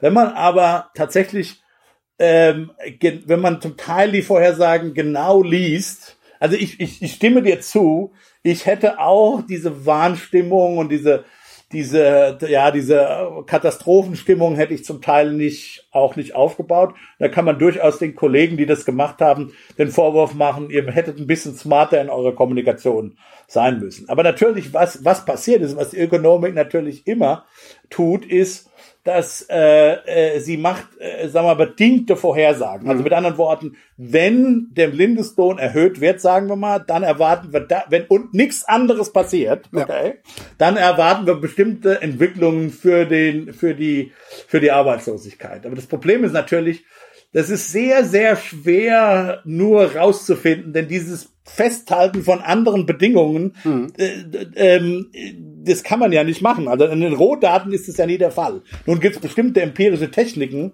äh, die den Ökonomen dann erlauben, bestimmte Dinge tatsächlich gleichzuhalten, also wirklich die Vorhersage der Theorie mit den Daten ähm, äh, zu vergleichen. Aber das ist eben überhaupt nicht trivial und das ist sehr schwierig und das ist tatsächlich annahmegebunden. Dann darf man doch eigentlich solche Vorhersagen überhaupt gar nicht erst machen. Dann müsste doch eigentlich der, der seriöse Ökonom sagen, es gibt hier drei oder fünf oder acht mögliche Szenarien, aber ich werde mich auf keins festlegen, weil ich nicht alle Parameter kenne. Darum werde ich mich jetzt nicht in diese Talkshow setzen und sagen, ein Mindestlohn, um bei dem Beispiel zu bleiben, ein Mindestlohn ist eine schlechte Sache, weil das die Arbeitslosigkeit erhöht. Ja, ja, und diese nee, Ökonomen, nee, die habe ich in deutschen Talkshows sitzen sehen und in deutschen Zeitungen gelesen. Aber das, sti das stimmt schon. Aber, aber da, da muss man noch mal zwei Sachen trennen, glaube ich, okay. konzeptionell. Die eine Sache ist, die, die, die, Theorie selber hat ihre Unsicherheiten. Und in, insofern müsste auch in der Tat der vielleicht etwas seriöser Ökonomen müsste sagen, je nach genau den Annahmen über die Parameter, die wir da reinstecken, gibt es ein Szenario, das zur Arbeitslosigkeit führt, das vielleicht neutral ist und so weiter. Und dann kann man diskutieren, wie, was sozusagen die Evidenz oder welche, welche Gewicht der Evidenz eher für welche Szenarien spricht. Das ist der eine Punkt, den du jetzt angesprochen hast. Der macht aber der nicht so geile Punkt, Schlagzeilen, ne? Der macht dann natürlich nicht so geile Schlagzeilen, da ja. kommt man vielleicht nicht in die Talkshow. Ist ein Problem, aber der Talkshows, ehrlich gesagt. Genau. Ja, also, ähm, ähm, warum hinter, warum ja. nicht mal Ökonomen nehmen in den Talkshows mein alles Anliegen, die da etwas, sagen wir mal, nuancierter ist. Aber ich wollte noch einen anderen Punkt sagen. Der, mein Punkt ist völlig, ist banal. Ja, ist viel banaler als der. Du hast den, den subtilen Punkt rausgegriffen. Ich will, ich habe einen, einen, banaleren Punkt. Ja, wenn wenn die Ökonomen, also angenommen, wenn das, wenn wenn wenn die Ökonomen das Modell kennten, ja, und wirklich wüssten, was mit einem, äh, was der Effekt von einem Mindestlohn ist, ja, mhm. gut, dann könnten sie äh, und dann sagt da einer, okay, also angenommen, der, die hätten jetzt recht, mal nur jetzt mal als Annahme, mhm. ähm, äh, das das kostet dann äh, 100.000 Arbeitsplätze. Wie gesagt, wenn nichts anderes passiert. Das Problem ist, zwei Monate nachdem du den Mindestlohn einführst, äh, macht äh, China ein Riesenkonjunkturprogramm. Ja. ja und äh, und äh, dann hast du einen riesen Exportboom für Deutschland. Die kaufen alle deutsche Maschinen wie blöd, ja. ja. Klar, dann dann spielt der Mindestlohn natürlich in den Rohdaten, das ist doch der Punkt, ja. In den Roh siehst du den Effekt des Mindestlohns überhaupt nicht, weil dann natürlich der eine Effekt, dass die dass die, der, der Mindestlohn, der die Beschäftigung abbauen würde, überlagert wird vielleicht von einem anderen in dem Falle dann annahmegemäß viel größeren Effekt und dann siehst du, und dann siehst du eben, dass die deutsche Beschäftigung äh, gewachsen ist. Und dann kommen die Kritiker der Ökonomen und sagen, ja, ihr wart ja dumm, ja, ihr, ja. ihr habt ja keine Ahnung vom Mindestlohn, die guckt euch doch mal an, die Beschäftigung ist gewachsen. Ja, ja, aber der Grund war, der Grund war eben, dass noch was anderes passiert ist. Und die Ökonomen können ja nicht wissen, zwei Monate, zwei Monate später China ein Riesenkonjunkturprogramm fährt. Verstehst du? Das ist, das ist dann unfair. Das ist eine unfaire Kritik an der Ökonomik du lieferst gerade ein super Argument für Menschenversuche eigentlich, äh, nämlich indem man einfach sagt, ey, Leute, ihr könnt das halt noch gar nicht wissen, wir probieren das jetzt mal aus und gucken dann hinterher, ob es gut oder schief gelaufen ist. Ja, äh, man könnte jetzt sagen, okay, dann macht halt diese Prognosen nicht, weil ihr eh nicht wissen könnt, was die Zukunft bringt. Das ist aber so funktioniert es nicht. Das heißt ja, es ist, die Aussage stimmt ja trotzdem, dass, sagen wir, äh, äh, selbst, der, der, dass wenn, wenn man den Mindestlohn gemacht hätte und die Annahme richtig ist, dass der tatsächlich 100.000 arbeitslos äh, äh, äh, Arbeitsplätze gekostet hätte, dann wäre eben mit dem China-Boom die Beschäftigung um 100.000 noch höher gewesen. Das ist ja dann die Aussage. Ja, das kann man aber in den Rohdaten nicht so ohne weiteres sehen. Also das, aber das invalidiert die Aussage nicht. Ja, trotzdem stimme ich dir zu, dass ich auch sehen, gerne sehen würde, dass die Ökonomen immer kommunizieren, dass selbst ihre eigene bedingte Aussage, also wenn nur der Mindestlohn äh, passiert, dass das selber, äh, dass es da selber gerade im Bereich Mindestlohn äh, durchaus äh, Parameter, so hohe Parameterunsicherheit gibt, dass die selbst die bedingte Aussage äh, äh, äh, nicht stimmt und das müsste man äh, bescheidener kommunizieren. Die, die, wie gesagt, die andere Kritik finde ich ein bisschen unfair, wie gesagt, äh, weil, weil das bedeutet, dass äh, weil wie gesagt, man kann eben nicht diese völlig unbedingten Vorhersagen machen, weil es gibt halt immer Schocks in der Welt, ja. Wer hat auch keiner jetzt eine Pandemie vorhergesagt, ja. Doch, gut, aber könnte man jetzt auch sagen, äh, gut, aber ich gebe jetzt mal ein anderes Beispiel. Was wäre jetzt passiert, wenn die, sagen wir mal, hätten den Mindestlohn zum 1. Januar äh, äh, 2020 äh, erhöht? Ja, äh, auf 15, sagen wir, 15 Euro oder so, ja, richtig fette Erhöhung, richtig reingeputtert, ja, gut. Und dann hätten die, und dann hätten die, sagen wir mal, die konservativen Ökonomen gesagt, das wird eine absolute Katastrophe, es gibt eine Riesenarbeitslosigkeit in Deutschland, so. Und jetzt passiert dann im März, ja, oder im Februar, März passiert dann die Pandemie. Und dann können die Ökonomen mit demselben Argument, wie sie vorher kritisiert wurden, verstehst du, können dann sagen, ja, wir hatten ja. recht, guck doch mal an, Riesendesaster, dieser Mindestlohn, ja. Wäre natürlich genauso blöd. Ja, aber da könnte man dann immer noch sagen, ah ja, die Pandemie hat keiner kommen sehen. Ja, ja, ja, okay. Okay, den Boom in China Eben. hat auch keiner das kommen sehen. Das ist der. Punkt. Ja, das ist, also man muss dann schon äh, Symmetrie, man muss dann schon äh, Fairness äh, in, der, äh, in der Symmetrie wahren. Trotzdem, ich stimme dir insofern zu, die Ökonomen es wäre auch Aufgabe des, sagen wir, vorhersagenden Ökonomen oder auch der wissenschaftlichen Ökonomen, ein Bewusstsein dafür zu schaffen, was diese Prognosen eigentlich genau sagen. Und immer sagen natürlich, dass das bedingte Prognosen sind äh, und was anderes kann man auch seriöse, seriöserweise gar nicht erwarten. Und dann entsprechend, äh, dann entsprechend das Kommunizieren. Das ist hart. Das Problem ist halt wieder, und dann, da, da, da würde ich schon auch eine gewisse Medienkritik lancieren wollen, dass solche Ökonomen, die kommen halt nicht in die Talkshows, die werden nicht von den Zeitungen gefragt, etc. etc. Doch. Doch, die werden gefragt. Ich, ich kenne das ja von mir selbst. Ich mache ja außerdem auch noch äh, ganz normalen öffentlich-rechtlichen Hörfunk. Ähm, wir fragen ja diese Ökonomen, äh, wir, wir, wir fragen eigentlich alle Ökonomen, aber welche Frage wir nie stellen, was vielleicht auch in Ermangelung von Zeit passieren mag, das wäre jetzt noch äh, der wohlwollendste Grund, aber welche Frage wir fast nie stellen ist, wie sicher sind Sie sich denn eigentlich?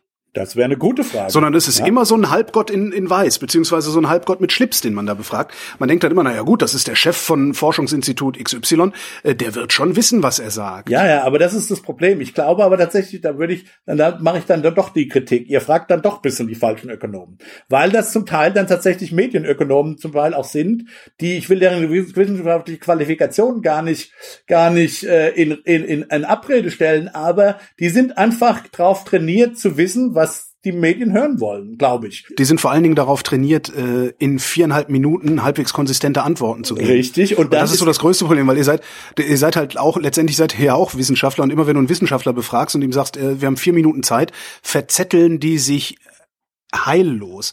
Das heißt, du rufst natürlich als Medienmacher, rufst du natürlich auch am liebsten jemanden an, von dem weißt du, ähm, ne, was weiß ich, okay, guck doch mal, ob am DIW irgendeiner Ahnung davon hat. Im Zweifelsfall fragen wir den Fratscher, weil der kann auf den Punkt formulieren und der ist auch nach dreieinhalb Minuten fertig. Genau. Das verstehe ich. Aber dann kriegt er halt auch äh, Aussagen, die verkürzt sind, die sowas wie Unsicherheiten und Nuancen in diesen Vorhersagen oftmals nicht äh, äh, beinhalten. Das ist halt aber was, was man durchaus so Leuten wie mir dann in, in, in die Hausaufgaben schreiben kann. Halt das mal im Hinterkopf behalt das mal im Hinterkopf, dass es da Nuancen gibt und dass es vielleicht fehlende Parameter gibt, auch wenn jemand eine Vorhersage macht. Und ja. danach kann ich dann ja wirklich gezielt fragen. Ja, ja, genau. Also das wäre, aber ich glaube, das kriegt ja tatsächlich eher von, sagen wir mal, Uni-Ökonomen. Und da muss man Modus, ihr müsst uns erziehen, kürzer und prägnanter zu reden. Das ist völlig ja. klar. Andererseits, glaube ich, müssen wir euch erziehen, nicht immer nur nach denen Ausschau zu halten. Und wie gesagt, so ein Forschungsinstitut braucht durchaus auch, ich, vielleicht wollen die auch gar nicht so nuanciert immer sein. Ja, weil die brauchen auch eine politische Identität, ja. ja.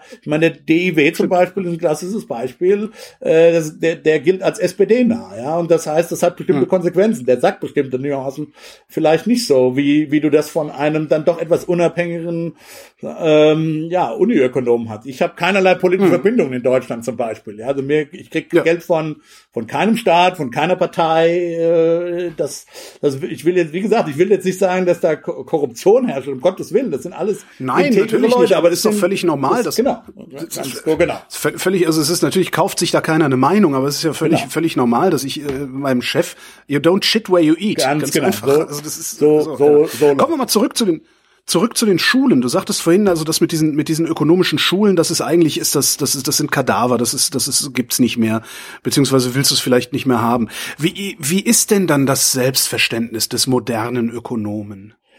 Das Selbstverständnis modernen Ökonomen, dass er theoriegeleitete Empirie macht. Und ich würde manchmal sogar sagen, zum zum Teil wenn ich kritisch auf meine äh, meine eigene Zunft blicken darf, vielleicht oftmals sogar die Empirie zu sagen wir mal, zu freien Raum gelassen wird oder äh, ein Glauben herrscht, dass man mit Empirie äh, und ohne Theorie äh, schon alles wissen kann und ohne Fragen kann. Also man die Daten selber sprechen ohne, sagen wir mal, ohne Framework, ohne Rahmen. Äh, äh, ähm, ohne Rahmenbezug. Äh, da gibt's also es gibt einen unheimlichen empirischen äh, äh Wende in der eine empirische Wende in der Ökonomie in den letzten, sagen wir mal, mhm. zwar ist es nicht jetzt gestern passiert, sondern in den letzten äh, 20 Jahren und die ist auch völlig gut. Also ich bin da, die hat auch 90 Prozent gute, äh, äh, ist eine 90 Prozent gute Entwicklung und dann gibt's halt wie immer in solchen Ent äh, Entwicklungen natürlich auch Überschlagshandlungen, das ist völlig klar. Aber das ist, glaube ich, tatsächlich, dass der, dass der, ist es theoriegeleitete Empirie, also dass wir mit den Daten, dass wir Daten sprechen lassen ähm, und dass wir uns auch von Daten überzeugen äh, tatsächlich lassen. Ja? Ähm, für bestimmte Dinge gibt es keine Daten, weil man keine sauberen Experimente hat. Also wie jetzt so Fragen wie, soll jetzt Griechenland aus dem Euro austreten oder nicht? Im Grunde genommen, das kann mhm. am Ende nur ein Politiker entscheiden. Ja, wir können, da können ja. tatsächlich, tatsächlich Ökonomen tatsächlich nur Szenarien aufzeichnen und sagen, okay, also wenn ihr die jetzt rausschmeißt, passiert vielleicht das oder so. Ja, ähm, ja. Ähm, aber aber ansonsten tatsächlich ähm, kritisch, kritisch immer auch mit dem eigenen Modell umgehen, zu überlegen, was sind eigentlich die Anwendungsbedingungen vom Modell? Einen guten, einen guten Ökonom zeichnet tatsächlich aus, dass er akzeptiert, dass es verschiedene Modelle gibt für unterschiedliche Fragestellungen. Also die Ökonomen suchen nicht mehr, und das ist ja auch so, was so eine Schulenbildung dann ausmacht, irgendwie. Es gibt halt so ein, sagen wir mal, in der Ökonomie nennt man das das Workhorse-Model, also so ein Modell, das man irgendwie auf alles schmeißt. Ja, also das ist so, ja. du, du, hast, das ist dann halt, du hast einen Hammer äh, und mit und dann sieht halt alles wie Nagel aus. Ja, und das war mhm. früher in den Schulen äh, zum Teil oftmals der Fall. Da sind, glaube ich, aber moderne Ökonomen unglaublich flexibel inzwischen. Dass man also man man überlegt mehr. Natürlich hat jeder so sein Lieblingsmodell, ist natürlich auch klar, dass zum Teil, weil er halt die, weil er das am besten kennt, weil er da geforscht hat oder dazu veröffentlicht hat. Aber schon klar, dass was ist da deins? Ähm, ich habe ehrlich gesagt, ich habe zum Beispiel tatsächlich kein Lieblingsmodell. Ich habe halt, ich habe viel tatsächlich mit Modellen heterogener Firmen gearbeitet, also wo, wo diese Heterogenität, diese Verteilung, diese Verteilungsfragen, nicht, nicht Verteilungsfragen ist vielleicht das falsche Wort, aber wo, wo die Tatsache, dass Firmen eben groß und klein sind, manche mehr investieren, manche weniger produktiv sind, solche Fragen eine Rolle spielen. Das habe da, das mhm. habe ich meine Doktorarbeit drüber geschrieben. Insofern habe ich für die Modelle natürlich einen besonderen, einen besonderen Hang. Aber ich mache in den letzten Jahren viel mit Umfrage zum Beispiel, mit, mit Firmenumfragen, ja, um Erwartungsbildung auf der Firmenebene besser zu verstehen, um die Unsicherheiten, die Firmen, die Firmen sich gegenüber sehen, besser zu verstehen. Also es ist eine ganz andere Art von ökonomischer, von ökonomischer Arbeit. ist sehr, eigentlich sehr von der Technik her sehr soziologisch und politikwissenschaftlich, weil wir wirklich Umfragen ja. machen. Wir fragen, wir fragen wirklich Entscheidungsträger in Firmen, was erwartet ihr eigentlich? Ja, wir nehmen nicht an, die haben jetzt irgendwie rationale Erwartungen, sondern eigentlich, wir fragen die tatsächlich, was sie erwarten, ja, äh, und, mhm. und, und welche Unsicherheiten sie haben und solche Sachen. Also insofern bin ich da auch selber relativ flexibel und ich habe verschiedene andere, sagen wir mal, äh, Methoden, Methoden angewandt in meinen Forschungspapieren und ich sehe das eigentlich beim den meisten Ökonomen halt auch so, dass man wirklich genau überlegt, was ist einerseits die Anwendungsbedingungen des Modells, wofür ist es ein gutes Modell und wofür ist es eben nicht so ein gutes Modell, weil es da, sagen wir mal, vereinfachende Annahmen, in dem, in einem bestimmten Bereich vereinfachende Annahmen macht, die man immer machen muss, damit man halt mhm. mal weiterkommt, ja. Sondern man kann eben, man kann eben nicht die ganze Welt auf einmal abbilden im Modell. Also das, das geht einfach nicht, weil dann kommt man nicht weiter. Das ist die, die Komplexität. Dann nennt man es Welt. Genau, dann nennt man es eben Welt und nicht Modell. Also die, eine gewisse Komplexitätsreduktion braucht es immer in der Wissenschaft, ja. Und, hm. und, und sagen wir, die, die, einen guten Ökonom macht aus, eben zu verstehen, wie, was genau die richtige Komplexitätsreduktion für eine, für die Frage, für die Forschungsfrage, die jetzt eine Rolle spielt, äh, äh, äh, wichtig ist. Und, und, und auf der anderen Seite eben äh, verschiedene Methoden sprechen zu lassen. Also eine, sich die Makrodaten gleichzeitig mit den Mikrodaten anzuschauen. Äh, wie gesagt, da haben wir darüber gesprochen, das ist jetzt erst äh, in den letzten, äh, sagen wir, Dekade, 20 Jahren wirklich möglich, dass wir das überhaupt können, ja, dass wir nicht nur in die, in die äh, Statistiken, halt so die üblichen Bruttoinlandsprodukt, Konsum und so, Arbeitslosigkeitsstatistik gucken, sondern dass wir wirklich genau reingucken können auf die Mikroebene, wie sich Haushalte verhalten, wie sich Firmen verhalten, dass man diese Daten eben sprechen lässt. Ich glaube, das macht diesen diesen, den, den, den modernen Ökonomen eben aus. Die Corona-Krise ist ein ökonomisch interessanter Fall, hast du vorhin irgendwann gesagt. Warum ist sie das? Naja, weil äh, das, im Grunde genommen ist das so äh, eigentlich so ein klassischer Schock, den wir oftmals in unsere Modelle reinstecken ja, weil der hm. tatsächlich hm. wirklich von außen kommt. Also das, anders als die, also das, das, Gegenbeispiel ist tatsächlich die Finanzkrise. Ja, es gibt keinen ökonomischeren Schock im Grunde genommen als die als die 2007 oder 2008 der Finanzkrise, die wirklich aus dem ökonomischen System kam. Ja, wo es wirklich Fehlentwicklungen, Fehlregulierungen gab, auch Fehlspekulationen und so, wo man wirklich zum Teil auch berechtigt dann gesagt hat, also es gab eine dumme Kritik an den Ökonomen, es gab eine smarte Kritik. Die dumme Kritik war einfach, ihr habt die Finanzkrise nicht vorhergesehen. Ja, das ist äh, hm. das ist eine relativ dumme Kritik weil Finanzkrisen vorherzusehen ist eigentlich unmöglich, weil wenn ich wüsste, dass in zwei Monaten eine Finanzkrise kommt, dann würde ich natürlich verkaufen. Dann wärst du in drei Monaten ein reicher Mann. Äh, ja, ja nee, dann würde ich ja jetzt verkaufen und äh, wenn andere das auch noch ja. wissen, würden die alle verkaufen und werden die Finanzkrise heute, ja.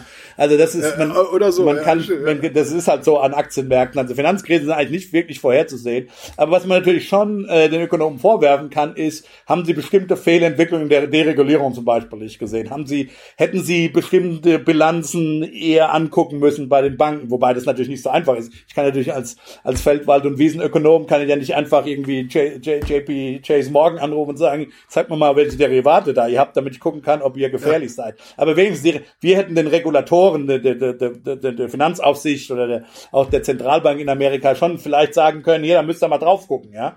Ähm, mhm. Das haben wir vielleicht nicht gemacht. Und den, den Schuh kann man sich durchaus anziehen. Aber wie gesagt, die billige Kritik habt ihr vorher nicht vorhergesehen. Die ist, die ist zu billig. Okay, die, so, lange Rede, kurzer Sinn. Das war wirklich eine System, eine Krise, die wirklich, wirklich aus dem System kam, ja. Die, die Pandemie ja. ist halt so ein wirklich Bumm, was die Ökonomen exogener Schock nennen, ja. Das haut einfach von außen drauf, so. Und ich meine, man hätte ja auch zunächst mal gar nichts machen können. Also man hätte ja, man hätte es ja einfach mal so, also nicht mal schwedische Lösung, die, die haben ja auch was gemacht, ja, aber äh, wirklich gar nichts machen können, dann wäre vielleicht auch mit der Ökonomie wenig passiert.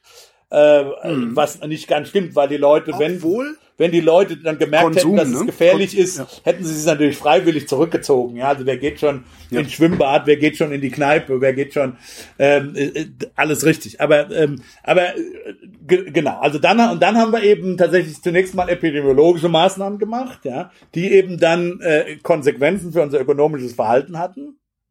Mhm. Und, äh, und dann mussten wir quasi zusätzliche Politikmaßnahmen zu ergreifen, um dann die, die, die direkten ökonomischen Folgen äh, und die Folgen der äh, epidemiologischen Maßnahmen dann wieder einigermaßen auszugleichen oder nicht ganz so schlimm werden zu lassen. Also schon mal, das ist schon mal interessant, weil es so, so eine ganze Kette im Prinzip von, von, äh, von, von Maßnahmen ist. Und dann ist es tatsächlich so, dass es halt äh, ein wirklich eine interessante Kombination von, was Ökonomen Angebots- und Nachfrageeffekte nennen. Ja, also es ist tatsächlich, ja.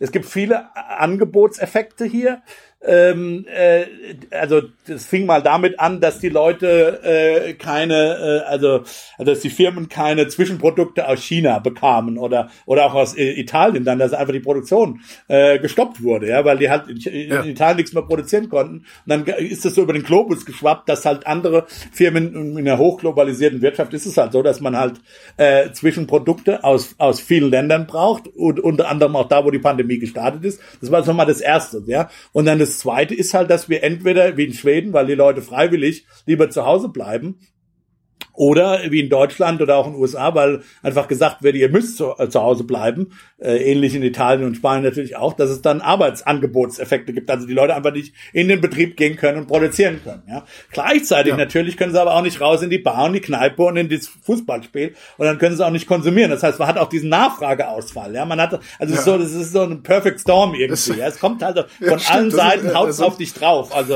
die Ökonomie in dem Fall. Sonst fällt immer nur eins aus. Ja, ne? meistens ist es dann oft nur eins, ja. Und, und das hat dann alle. Oder zumindest fängt mit einem nur fängt, an. Fängt so. mit einem an, genau. Und hier kam halt wirklich alles gleichzeitig und dann hast du halt Probleme, dann hast du auch dann Finanzprobleme, wie das die, weil die Unternehmen keine Einnahmen haben, haben sie Liquiditätsprobleme. Das heißt, sie können ihre, das heißt, sie haben selbst eigentlich Unternehmen, die ein eigentlich produktives und äh, ein, marktgängiges äh, Geschäftsmodell haben, äh, äh, waren gefährdet oder sind immer noch natürlich gefährdet, äh, nur weil halt sie nicht produzieren können. Äh, ähm, ähm, entweder nur, weil sie nicht produzieren können oder weil die Leute nicht zu ihnen hinkommen können. Also ein völlig gutes Restaurant, das immer übergebucht ist. Die Leute können halt einfach nicht hinkommen, ja.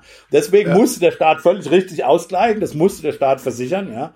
Ähm, und, und, und das sind so die Probleme, äh, ähm, die, die, die sich dann halt aufgeschaukelt haben. Und, äh, und dann aber, und das ist eben die, lang, die längerfristige Frage jetzt, wenn das noch länger geht, ist es halt so, dass wir dann wieder in so ähnliche Sachen bekommen können wie in der Finanzkrise, weil das hat natürlich, weil alles miteinander vernetzt ist, ja, wenn die, ja. wenn dann äh, bestimmte Leute ihre Kredite nicht zurückzahlen können, wenn äh, auch äh, pri private Haushalte ihre Hypothekenkredite nicht zurückzahlen können, dann kann das irgendwann Effekte für die Banken haben und dann kriegen wir vielleicht doch wieder eine Bankenkrise, auch wenn die auch wenn die sozusagen die diesmal erst vielleicht am Ende steht, ja, ähm, ja. aber das kann alles noch kommen, beziehungsweise die Wirtschaftspolitiker und die EZB und alle Zentralbanken der Welt und wie gesagt die Wirtschaftspolitik, die eben viel Liquidität äh, äh, also den Firmen zur Verfügung stellt, damit sie eben ihre Rechnung bezahlen können, versuchen das alles zu verhindern, dass es diese diese anderen, dass es nicht noch, dass es nicht auch noch zu 2007 eine Wiederholung von 2007 kommt, aber ganz ausschließen kann man das halt nicht, weil es, es gibt halt auch irgendwo Grenzen für die für die staatliche für die staatliche Rettungspolitik. Also das sind jetzt so die die aktuellen Situationen. Dieses das ist so die aktuelle Situation und es ist es ist wirklich also es ist halt wirklich ein, ein ganz anderer Schock, äh, um es nochmal zusammenzufassen, auf uns zugekommen. Ein, ein, richtig großer Schock, weil er von beiden Seiten kam und zu und der, der sich jetzt aber doch wieder über sozusagen über so Spillover-Effekte dann in eine ganz ähnliche Situation, auch dann in eine Staatsschuldenkrise möglicherweise. Auch da versuchen wir, das versuchen wir verzweifelt in Europa zu verhindern, dass eben Italien nicht das äh, sozusagen die die Maßnahmen, die sie da jetzt finanzieren müssen, sowohl zur Epidemiologie, zur Epidemiebekämpfung als auch zur Wirtschaftsstimulierung, dass Italien das eben nicht selber mit eigenen Schulden bezahlen muss, sondern dass wir das über Europa laufen. Aber das sind politische Verhandlungen, das sind noch nicht abgeschlossen. Ja? Also alle diese Fragen, Bankenkrise, Staatsschuldenkrise, die wir in 2007, 8, 9 hatten, ja, die können leider wiederkommen. Die sind noch nicht abgeräumt. Und das ist halt, und dann, dann sieht's halt ganz bitter aus, wenn wir zu, zu dieser Pandemiekrise dann auch nochmal so eine, so eine Finanzkrise bekommen. Ja? Die Grenzen staatlicher Rettungspolitik, wodurch sind die gekennzeichnet? Also was, was definiert die Grenze staatlicher Rettungspolitik? Naja, also ich meine, äh, die Frage ist halt, äh, ja zum Teil sind es äh, auf der europäischen Ebene, naja, politische Aushandlungsprozesse, dass man halt äh, vielleicht den Italienern doch nicht traut. In welcher Form will man ihnen das Geld geben? Will man es einfach so geben? Will man ihnen Kredite geben? Okay. Wer gibt ihnen die Kredite? Wer haftet da dafür? Das muss halt alles äh, äh, ähm, äh, diskutiert werden. Und ich meine, ähm, auf der. Aber das sind ja jetzt keine, das sind ja jetzt keine, keine rein ökonomischen. Nö, nö, das sind zum Teil, in dem Fall sind es politische. Also ich weiß, also, ja. Süd, Südekum hat im, im Handelsblatt die Tage geschrieben, äh, sinngemäß, wir sollten uns wegen der Staatsschulden einfach mal nichts scheißen, sondern die Kohle nehmen, investieren, weil wir würden das dann äh, durch erhöhtes Wachstum, würden die Schulden relativ zum BIP äh, dann in der Zukunft weniger werden. Ähm, da stimme ich ihm im Prinzip zu, aber ganz so, sagen wir mal, locker wäre ich da nicht. Also es gibt verschiedene, es gibt in verschiedenen Bereichen verschiedene Restriktionen. Also gerade im europäischen Bereich, da ist viel, sagen wir mal, politische, politische äh, Fragen.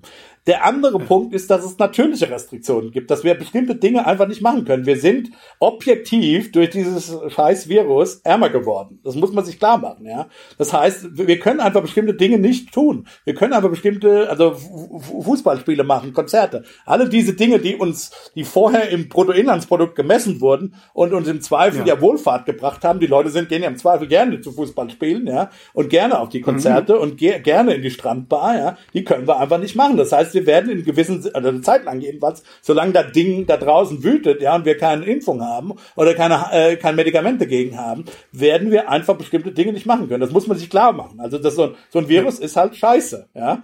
Ähm, und das hat, das hat Wohlfahrtseffekte. Und da kann die Politik auch überhaupt nichts machen gegen, ja. Also die Tatsache ist einfach, wir können halt nicht in die Strandbar. Ende. Ja, und da kann die Politik noch, noch, noch so viel machen. Also die, das ist, das ist, das ist die natürliche Restriktion. Und dann ist die Frage tatsächlich, gibt es äh, ökonomische Restriktionen? Für Deutschland stimmt das schon, was der Jens da sagt. Die Frage ist, ist allerdings, und da würde ich tatsächlich dann ein Fragezeichen machen wollen, ist es nicht klar, dass, ist es so klar, dass wir dieses Wachstum haben werden. Denn diese, diese Idee funktioniert, nur, funktioniert ja nur, wenn wir dann ausreichend Wachstum haben später. Aber vielleicht ist das eigentlich so klar, ja, also, und, und, und wann setzt dieses Wachstum ein, ja, also, vielleicht ist es ja so, dass durch diese, dass wir jetzt gelernt haben, dass Pandemien auch immer wieder kommen können, ja, und dass wir uns ein bisschen anders verhalten und dass wir vielleicht Wachstums, äh, das, ja, das, äh, ich meine, das Wachstum dass wir uns vom war Wachstumsparadigma so verabschieden, meinst du? Äh, weiß ich nicht.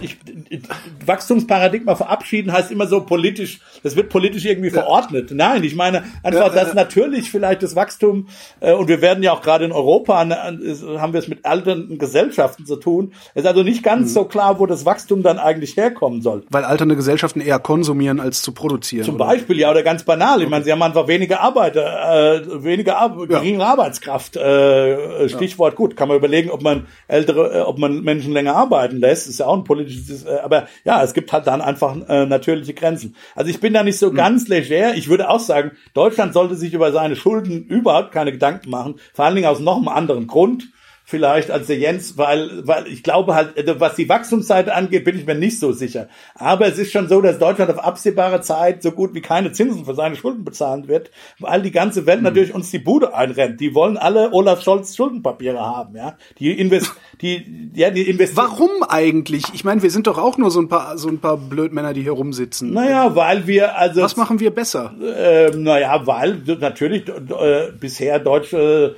Deutschland solide Politik gemacht hat. Und damit meine ich jetzt nicht nur, sagen wir mal, Sparpolitik, sondern einfach äh, offensichtlich, wir haben ein gute, wir haben ein gutes Justizsystem, wir haben eine, einigermaßen fähige äh, Verwaltungssystem, wir sind eine produktive Volkswirtschaft, wir sind auch eine große Volkswirtschaft, ja. Also ich wollte sagen, es gibt zwei Länder, es gibt zwei Länder, denen man halt in Krisenzeiten das Geld hinterher schmeißt.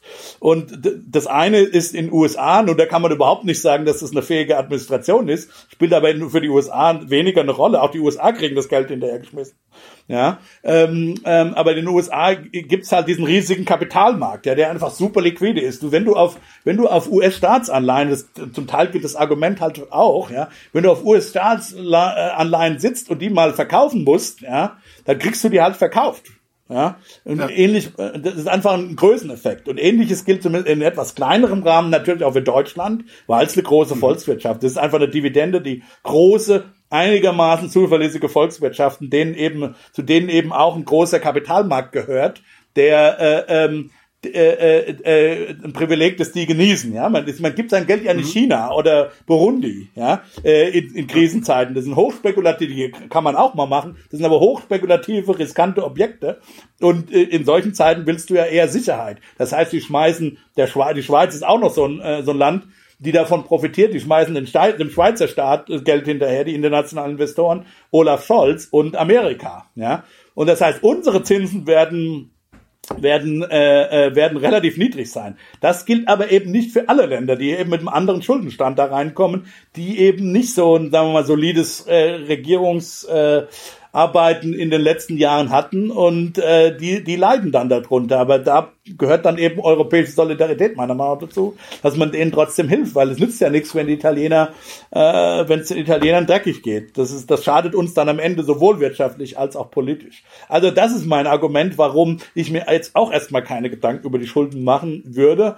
Ähm, ähm, und wie gesagt, Wachstum kann dann hoffentlich noch dazukommen, ja. Äh, muss man mal abwarten, wie pessimistisch man da sein muss. Also es ist kein Problem. Mhm. Aber es gibt einen anderen, so eine anderen Restriktion jetzt wirtschaftlich gesehen. Ich meine, wir, was, was der Staat ja nur tut, ist, er setzt jetzt quasi, er, er, er leiht sich von irgendjemandem Geld im Grunde genommen, ja, und gibt ja. es dann in Form von Kurzarbeitergeld oder Krediten oder auch vielleicht sogar Transfers, ja, an, an Firmen, und an Haushalte, also an den privaten Sektor. Ja, aber es wird ja. ja wenig produziert in der Zeit, weil bestimmte Dinge nicht produziert werden können. Also zum Beispiel Restaurantbesuche sind schwierig zu produzieren. Ja, ähm, Open-Air-Konzerte, Tourismus, alle diese Dinge, das sind oftmals im Dienstleistungsbereich natürlich insofern produzieren in Anführungszeichen. Ähm, aber das, also bestimmte Güter und Dienst, also hauptsächlich Dienstleistungen werden einfach nicht äh, hergestellt. Und trotzdem fließt Geld. Müsst, müsste es nicht Inflation geben? Mit anderen Worten, genau. Es gibt viele Leute, Leute, die Einkommen haben,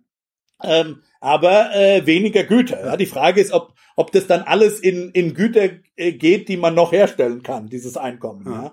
Ähm, ähm, das ist noch die Frage. Und wo landet das dann? Und das kann dann unter Umständen schon durchaus auch inflationsträchtig äh, sein. Auch das sehe ich jetzt noch nicht. Ja, das muss man abwarten. Da gibt es Gründe, auch Gründe dagegen, warum das nicht, äh, warum das nicht eintritt. Ähm, aber das ist zumindest mal theoretisch ein Grund, was ein, sagen wir mal, was, äh, was dann tatsächlich diese Rettungsmaßnahmen äh, begründen wird. Und, und, und, es, und auf der anderen Seite ist natürlich schon so, dass auch der deutsche Staat sich nicht ewig verschulden kann. Also wenn jetzt, keine Ahnung, wenn die Schulden da explodieren und irgendwann sagen die, die internationalen Kapitalmarktteilnehmer vielleicht auch schon, na na, ob, ob das jetzt noch, äh, ob das noch tragfähig ist am Ende des Tages, vielleicht gebe ich mein Geld dann doch lieber den Donald Trump. Mhm. Also da muss man schon auch aufpassen. Also es gibt schon, wie gesagt, ich glaube, wir sind da weit von weg und insofern praktisch würde ich mir da jetzt überhaupt keine Gedanken machen und macht sich, glaube ich, auch keiner Gedanken, ehrlich gesagt, in Berlin. Aber es ist nicht so, dass es unbegrenzt ist. Du sagtest eben, ähm, wir müssen eine Finanzkrise verhindern. Ähm, wie machen wir das eigentlich konkret? Tja, also einerseits tun wir das schon, indem wir eben äh, sicherstellen, dass die Firmen Liquidität haben, dass sie ihre Kredite bezahlen können, mhm. ja, und ähm, ähm, ähm, und den, den Arbeitnehmern weiterhin Geld geben, dass sie vielleicht ihre Hypothekenzinsen bezahlen können. Ja, ähm, das ist das eine Element. Und gleichzeitig äh, ähm, äh, äh, kann dann natürlich die EZB immer als, äh, was wir Länder, den Länder of Last Resort nennen, äh, den Banken natürlich Liquidität äh, äh, verschaffen.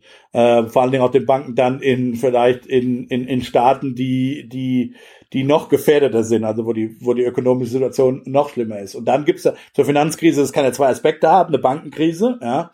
Ähm, äh, das ist tatsächlich vielleicht weniger so tatsächlich, sagen wir, dieses, was in, was in, in, in, ähm, in der, in der 2007er bis 2011er Krise hinzukam. Da gab es tatsächlich diese intereuropäischen Verflechtungen zwischen den Banken. Ja. ja also dass dass man äh, italienische Banken nicht untergehen lassen konnte, weil das dann auch die deutschen Banken gefährdet ja. hätte und so weiter. Ne? Also da, da hat man sozusagen, indem man die italienischen Banken gerettet hat, hat man auch französische und, und deutsche Banken, mhm. weil die, weil die eine sehr große Verflechtung miteinander hatten. Das ist dürfte, das dürfte geringer sein, weil diese Verflechtungen noch nicht wieder aufgebaut waren. Okay. Ja? Also das, also das, das ist so ein Aspekt, das was, was ich mal sage, ist eigentlich eine gute Nachricht, vielleicht in dem Fall jetzt. Ja, also diese, sagen wir, Cross-Border-Effekte gibt's vielleicht gar nicht so zwischen den Banken, aber trotzdem, wie gesagt, das reicht ja auch, wenn, wenn, wenn ein paar Großkredite jetzt, äh, sagen wir mal, ähm, aus dem Inland ausfallen. Und der zweite Aspekt ist natürlich die Staatsschuldenkrise. Ja? Mhm. Kann sich Italien weiterhin äh, äh, am internationalen Kapitalmarkt verschulden, beziehungsweise sagen, und da gibt es dann eben zwei Möglichkeiten. Entweder wir machen das, das hat die EZB mehr oder weniger schon gemacht, indem sie jetzt halt sagt, wir kaufen äh, Staatsanleihen durchaus auch asymmetrisch und unbegrenzt auf. Was heißt asymmetrisch? Naja, das ist, dass wir halt hauptsächlich italienische Staatsanleihen so. und nicht nur so ein okay. Portfolio von allen ja. äh, aufkaufen. Ja, das, das machen die äh, im Prinzip und ich, äh, wenn ich es richtig verstanden habe, haben die auch die Grenzen aufgehoben. Äh, in der, also die im Prinzip äh, ist das grenzenlos. Das Problem da ist tatsächlich äh, das Bundesverfassungsgericht hier. Ähm, es wird Klagen gegen diese, könnte Klagen gegen diese Maßnahmen geben hm. und die könnten dann ex post als verfassungswidrig äh, also, äh, geklag, äh, festgestellt werden und dann das hat Konsequenzen. Also vielleicht muss dann dort keine Ahnung. Ich glaube nicht, dass es zum Euro-Austritt kommt, aber es braucht ja nur, die Finanzmärkte müssen ja nur mit der, mit der Möglichkeit rechnen, ja. dass es, dass es eine, eine gewisse Chance gibt, dass das passieren kann. Und da hat das jetzige Bundesverfassungsgerichtsurteil leider überhaupt nicht geholfen. es kann sein, dass die EZB jetzt, sagen wir mal, weniger aggressiv ist. Die Alternative, und das ist die zweite Sache, ist halt, äh, kriegen wir es hin, in Europa ein Paket zu basteln über die EU, also über den EU-Haushalt. Mhm. Ich glaube, das ist die Bestrebung auch, und das wird von vielen Ökonomen, von den allermeisten Ökonomen inzwischen auch empfohlen, dass wir eben nicht die Situation haben, dass jetzt Italien und Spanien und wer auch immer dann, wer da besonders betroffen ist, selber sozusagen sich auf dem internationalen Kapitalmarkt verschulden müssen, beziehungsweise selbst über, über diese, äh, über diese Programme, die wir in der ESM, also über den European Stability Mechanism haben, da wo sich ja Staaten dann sozusagen bei der, bei so einem, bei so einem Fonds, bei so einem europäischen äh, Fonds dann verschulden können. Ja. Das sind aber dann immer noch Staatsschulden des jeweiligen Staates, ja. ja.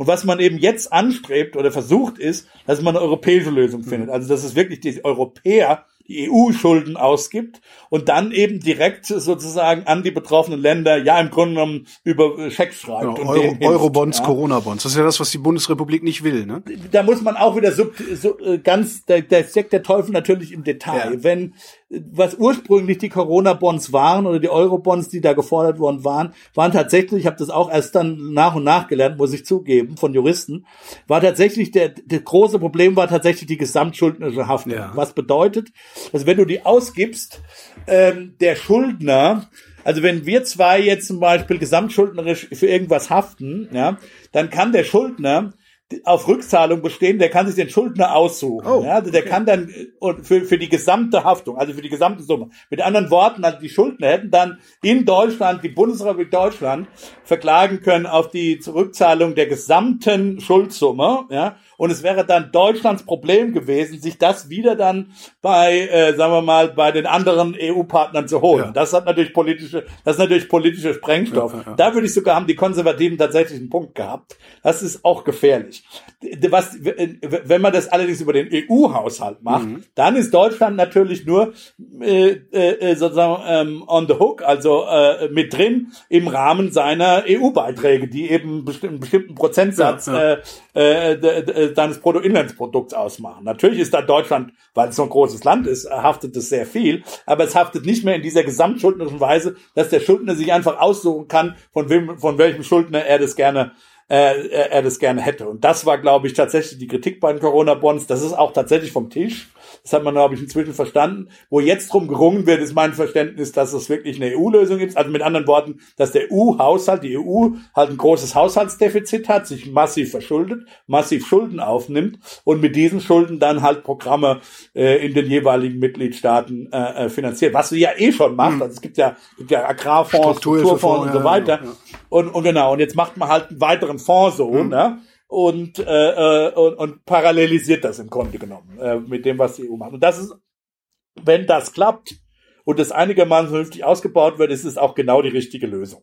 Weil es eben diese Staatsschuldenkrise verhindert. Da sollte man vielleicht nochmal dazu sagen. Dann, ja. Unser Wetterexperte beim Radio, äh, der, immer wenn der sagt, das Wetter, es wäre ein sehr interessantes Wetter für die Meteorologie, ist das schlimmste Scheißwetter mit Regen und Sturm. Diese Krise jetzt, das muss doch das Interessanteste sein, was euch Ökonomen überhaupt nur passieren kann, oder? Ja, die Finanzkrise war auch schon super interessant. Also die, ich meine, da, da gab es einen riesen intellektuellen Boom nach der Finanzkrise, ja, ja äh, dass man sich mit eben mit mit, vielen Dingen beschäftigt hat, mit die man, die man sich vielleicht vorher auch schon angeguckt, aber die nicht ganz so zentral waren. Also welche Rolle spielen Banken, welche Rolle spielen Finanzprodukte, finanzielle Friktion und so weiter und so fort. Mhm. Ja. Ähm, und, und, und klar, und jetzt, ich meine, die, die, die, die Produktivität der Ökonomen ist, also andere Ökonomen, meine nicht, weil ich muss, habe zwei kleine Kinder, meine Frau ist auch Ökonomin, Professorin, also wir teilen uns quasi die Hauslehrerarbeit mit, äh, äh, äh wir, wir müssen tatsächlich einen halben Tag unsere Kinder mit unterrichten. Ja, ähm, also wir sind da überhaupt nicht produktiv, aber viele Kollegen, die ältere Kinder haben oder die keine Kinder mehr haben, also wo die Kinder schon aus dem Haus sind, sagen wir mal so, oder die ganz jungen Kollegen, die überhaupt noch keine Kinder haben, ja, die sind unheimlich produktiv. Da gibt da gibt's jetzt massiv Papiere, wo sagen wir Epidemiologie und ökonomische Modelle in zum Teil nicht so intelligente, aber in großen, in, in, in vielen Fällen eben auch sehr intelligenter Weise miteinander verbunden wird. Denn, denn, sag mal, das, zum Teil ist das ja schon unser Kerngeschäft, ja. Also Ökonomen sind gut, sozusagen Verhaltensänderungen äh, abzubilden. Oder wie, wie ändert sich Verhalten, wenn sich Politikmaßnahmen oder äußere Umstände äh, äh, äh, ändern? Das ist sozusagen unser Kerngeschäft. Das ist, was Ökonomen immer machen. Und äh, das hilft ihnen natürlich dann auch über, sagen wir, diese, diese komplexen Interaktionen zwischen der, der, also äh, welche die Verhaltensänderungen zu, äh, zu, zu äh, modellieren, die, die einerseits direkt durch die, äh, durch die Pandemie kommen, ja, also dass die Leute einfach, sagen wir mal, freiwillig zu Hause bleiben, aber dann andererseits durch die wirtschaftspolitischen Maßnahmen. Also was passiert eigentlich, wenn ich, wenn ich jemand wie in den USA zum Beispiel, da kriegen die jetzt die Arbeitslosen Gelder wurden ja pauschal auf 600 Dollar pro Woche, wird einfach zusätzlich ausgezahlt, mhm. zu dem, was die normale Arbeitslosenversicherung äh, eh gezahlt hätte. Ja, und das ist natürlich klar, dass dann einige Leute auch freiwillig nicht mehr arbeiten gehen, weil das deutlich über ihrem normalen Einkommen wäre. ja. äh, also wenn du da so ein Barista bist, ja, und äh, min auf Mindestlohn arbeitest, sind 600 Dollar pro Woche gar nicht so schlecht, ja. ja. Ähm, also und solche, das, das ist klassisch, das ist unser klassisches Handwerkszeug, sozusagen darüber nachzudenken. Das heißt, ja, die Ökonomie wird auch, insofern ist es, es gibt ja dieses Beaumont im Englischen, äh, die Ökonomie als Dismal Science zu bezeichnen. Also Dismal, was eine gute Übersetzung, so, also so äh, traurig, aber äh, noch viel mehr als einfach nur traurig. Also Tragische also Wissenschaft. So völlig tragisch, ja, nieder, niedergeschlagen, also ist völlig, äh, völlig äh, Kacke am Der Dampfen Formfortsatz ja. sozusagen. Äh, äh, äh, genau, also äh, die, die, die, die Dismal Science und das heißt, die Ökonomen sind eigentlich immer ein bisschen Krisengewinnler, das stimmt schon. Ähm, weil, weil wir halt äh, oft über Krisen nachdenken, ja, das stimmt schon.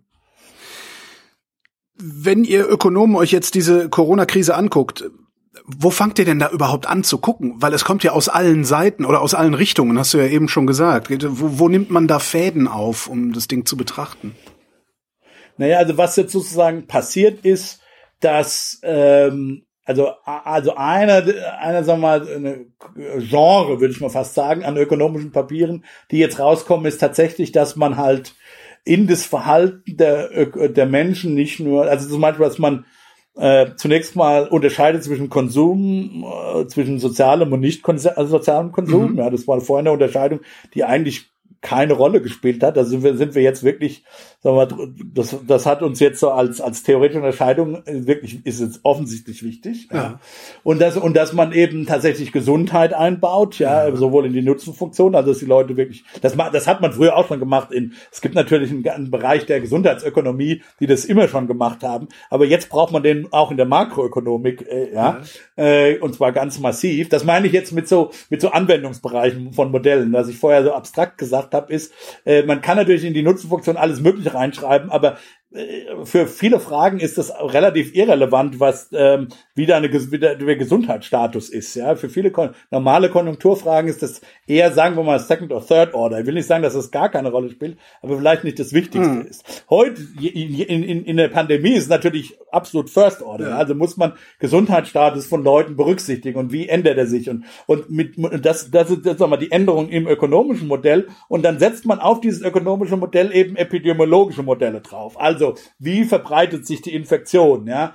Ähm, äh, wer ist ansteckend, durch welche Tätigkeiten und solche Sachen. Das kann man natürlich modellieren und äh, da gibt es unterschiedliche Beispiele. Also diese Kooperation, beziehungsweise sagen wir mal diese diese, diese Ideenaufnahme von, von, was Epidemiologen schon 20, 30 Jahre machen, mhm. diese mathematischen Modelle, oder diese Teile werden als Submodule jetzt in unsere makroökonomischen Modelle äh, mit eingebaut. Ein anderes Genre ist, sagen wir mal, eher empirisch wirtschaftshistorisch. Also dass man, dass man eher auf Ökonomen hört oder wirtschaftshistorischer schaut, schaut, äh, die von anderen Epidemien lernen. zum Beispiel. Ja, also äh, was wissen wir eigentlich äh, äh, bei der bei der spanischen Grippe, ja, die ja die ja nach dem Zweiten Weltkrieg wusste ich auch nicht, habe ich jetzt erst gelernt, ja, hat ja einen massiven ökonomischen Ver äh, sorry nicht Erster Weltkrieg hm. natürlich, mhm. ja, ist ja direkt nach dem Ersten Weltkrieg gab es ja diese massive Grippewelle, diese spanische Grippe, auch eine Pandemie wirklich global, äh, die ja massiv also nicht nur Todeszahlen gefordert hat, sondern tatsächlich auch ökonomische Verwerfungen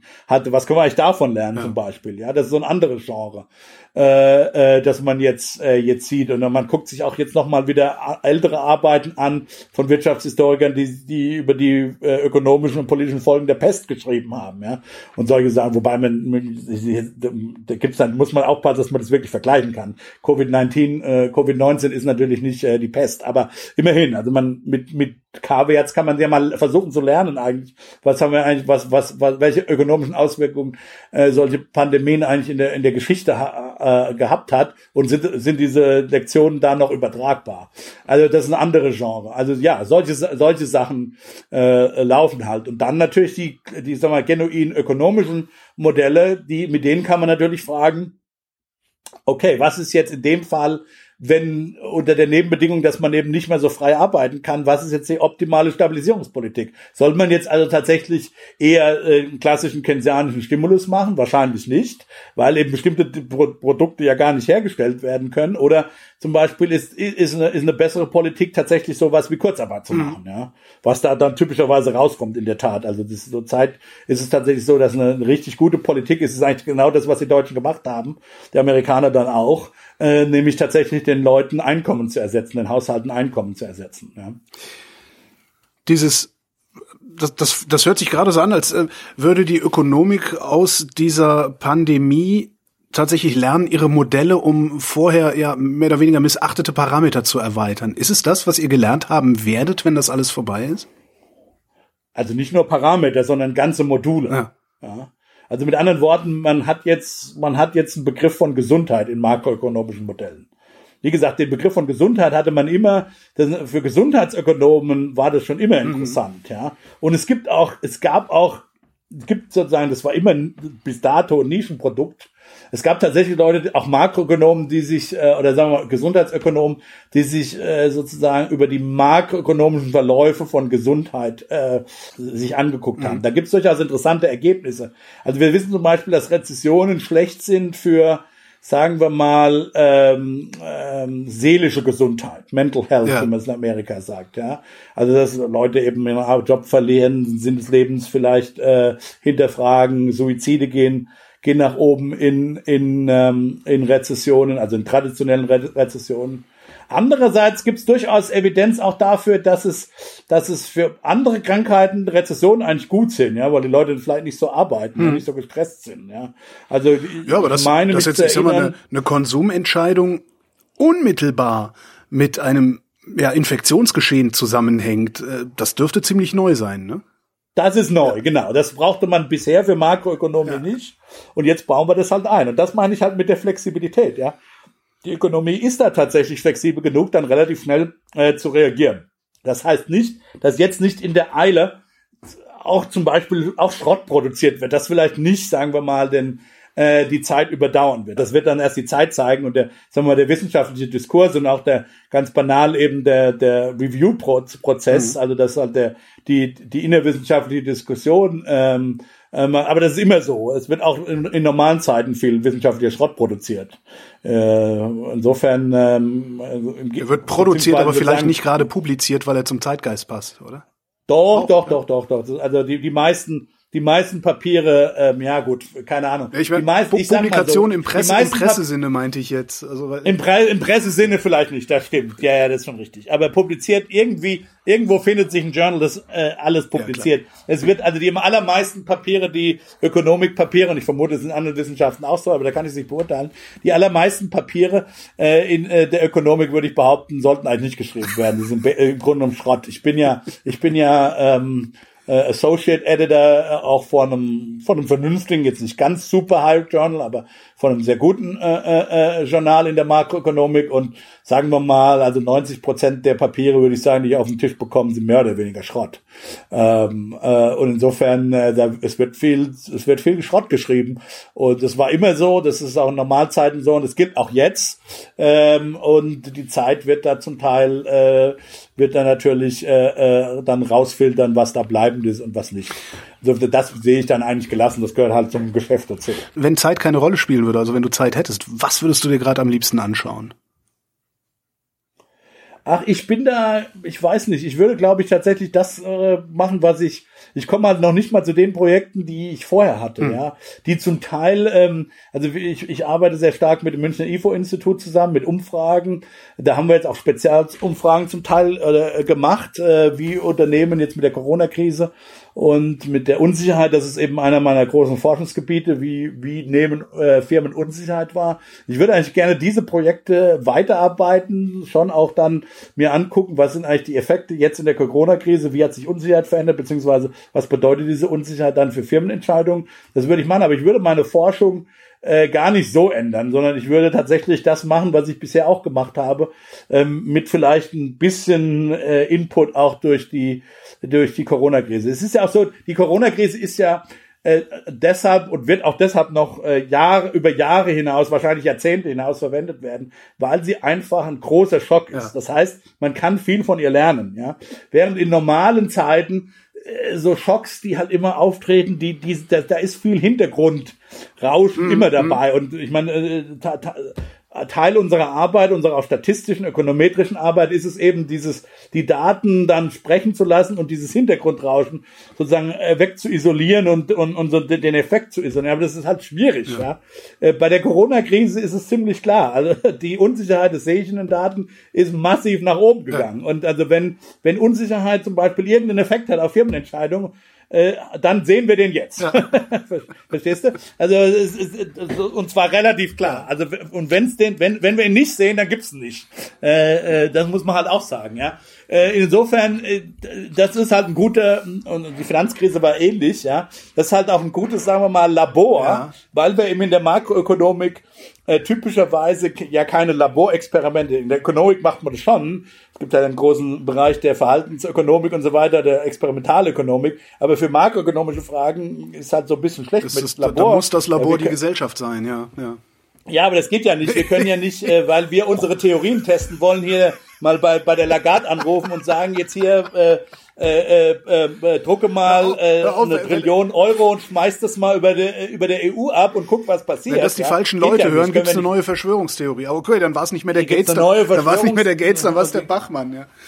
Und was der Bachmann, ja, das geht ja nicht. Ist ja, würde ja, also geht schon rein physisch und praktisch nicht, wäre auch ethisch natürlich nicht vertretbar. Eben, ja, ja. Also wir können mit ganzen Volkswirtschaften nicht großartig experimentieren. Das geht einfach nicht. Das heißt, wir sind angewiesen auf Beobachtungsdaten, beziehungsweise dann als äh, was man in der Fachsprache natürliche Experimente nennt, mhm. also Experimente, die uns die Natur quasi zuspielt. Also große Veränderungen, die uns die Natur quasi zuspielt, zum Beispiel so eine Pandemie hört sich irgendwie schrecklich an, aber das macht uns tatsächlich ein bisschen zu Krisengewinnern, weil wir jetzt halt tatsächlich äh, eine Variation haben, große Variation haben, die uns erlaubt, eben äh, sicher, aus, sicher Aussagen zu treffen, als das in Normalzeiten so der Fall ist. Ja.